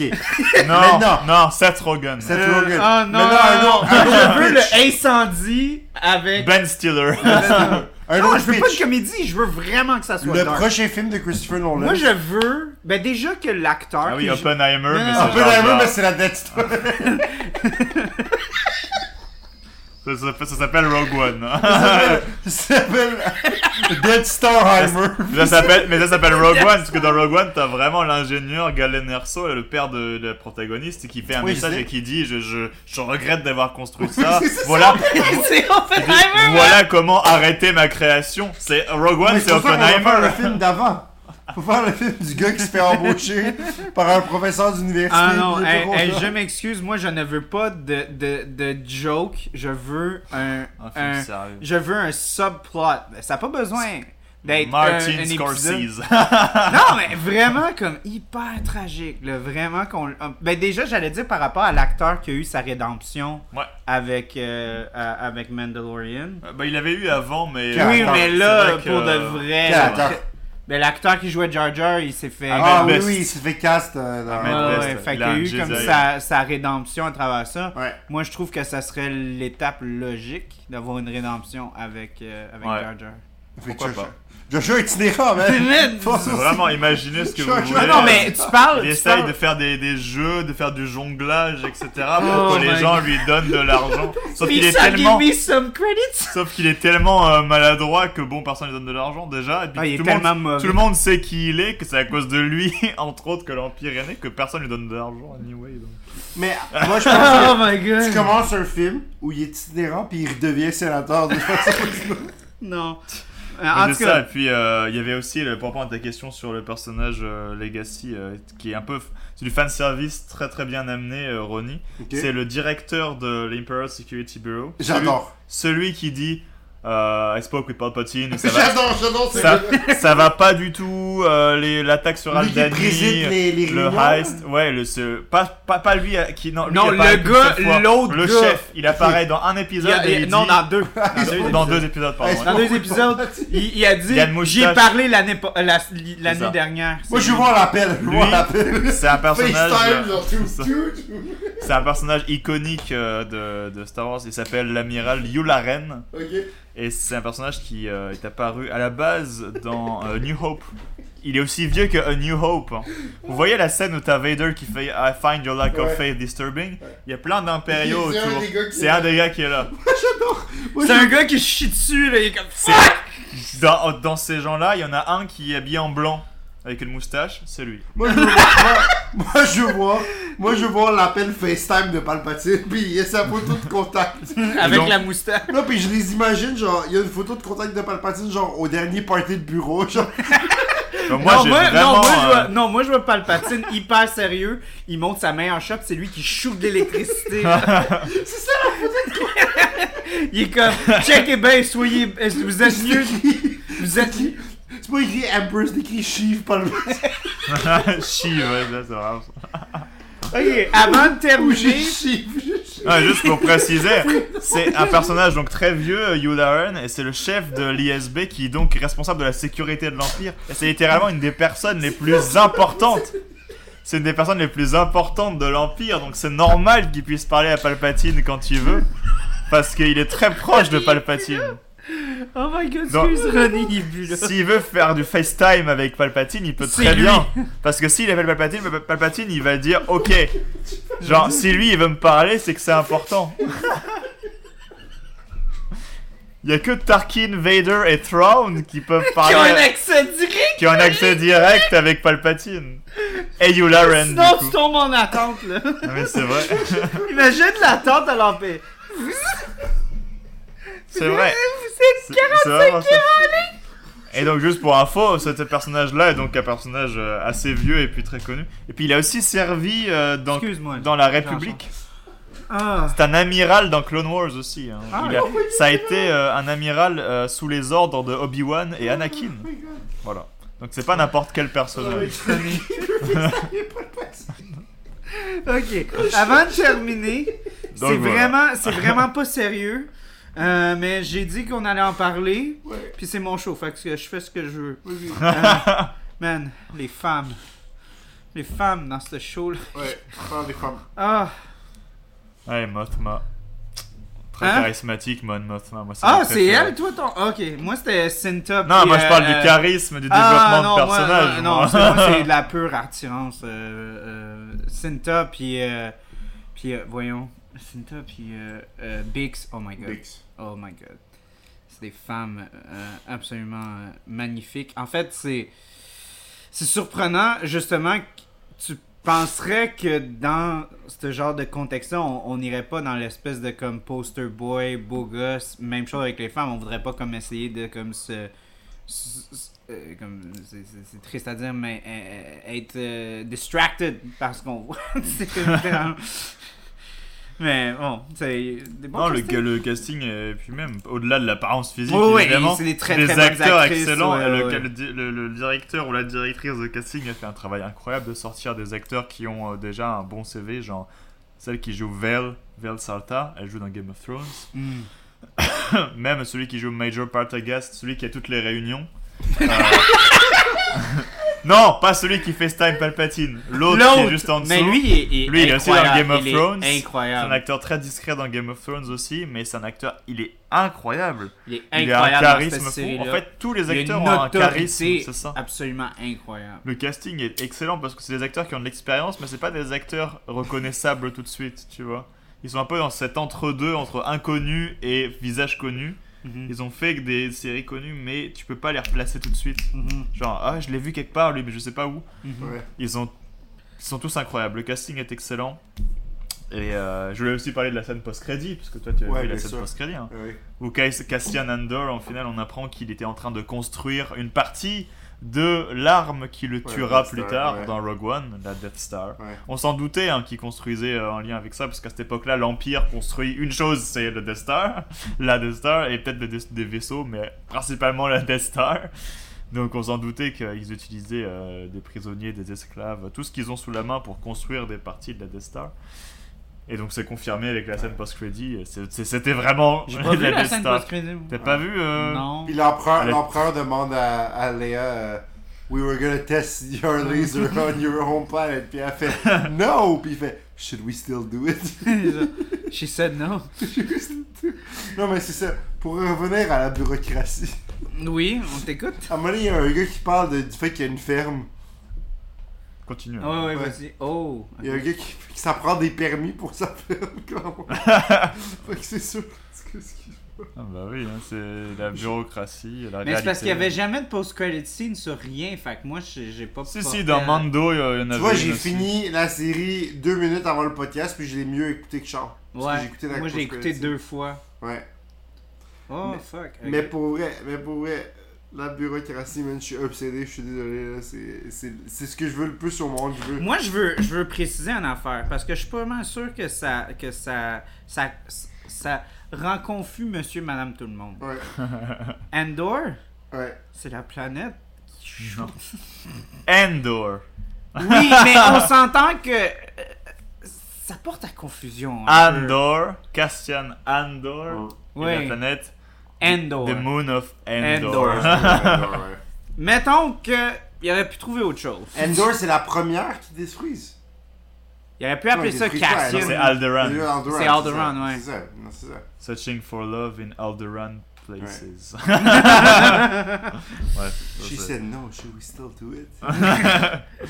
Non mais voilà et puis euh, c'était euh, voilà pour. euh, Je pour trouve que c'était pas le meilleur choix parce que C'est même incroyable. à, à la C'était base. une excellente série. Ouais. Oui, oui, oui, c'est vrai. Et puis voilà, il y avait en effet beaucoup de choses qui étaient très différentes de Star Wars habituel. Ouais, C'était quelque chose de très. euh, c'était un vent nouveau, un- ça apportait un, un- un vent de fraîcheur sur l'univers Star Wars, cette série. Elle a réussi ce pari-là de proposer quelque chose de nouveau, différent du, euh, de, Kenobi ou de Boba Fett ou de Mando qui gèrent des personnages iconiques. On a quelque chose d'un peu différent avec une tonalité, une atmosphère et une réalisation différente.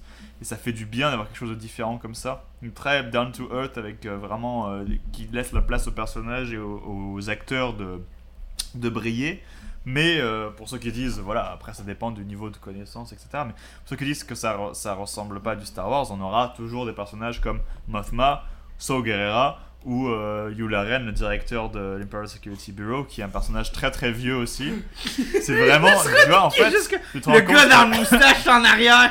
c'est un personnage aussi vieux que Star Wars lui-même. C'est un personnage iconique, Son nom, mais- son nom, c'est Wolf. Yularen. c'est ça. exactement. W-U-L-L. Wol- Wolf Yularen, et c'est un personnage iconique. Et donc ça, c'est du fanservice vraiment très très poussé. Donc les fans euh, hard- hardcore, euh, genre moi, quand j'ai vu cette scène, besoin- j'ai vu sous-titre Yularen deux points. It is, euh, je sais plus quelle est sa première réplique, Grave Hour, je sais plus ce qu'il dit. Et il se plaint de la catastrophe d'Aldani.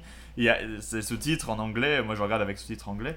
Ils disent Yularen, vraiment quand ils commencent à parler, ils disent que c'est Yularen qui parle. Moi j'ai vu Yularen, j'ai fait Oh shit Il y a Yularen là, Oh damn Ça c'est du fan service bien amené parce que c'est normal qu'il soit là. C'est lui qui gère ce bureau. Et c'est un temps de crise.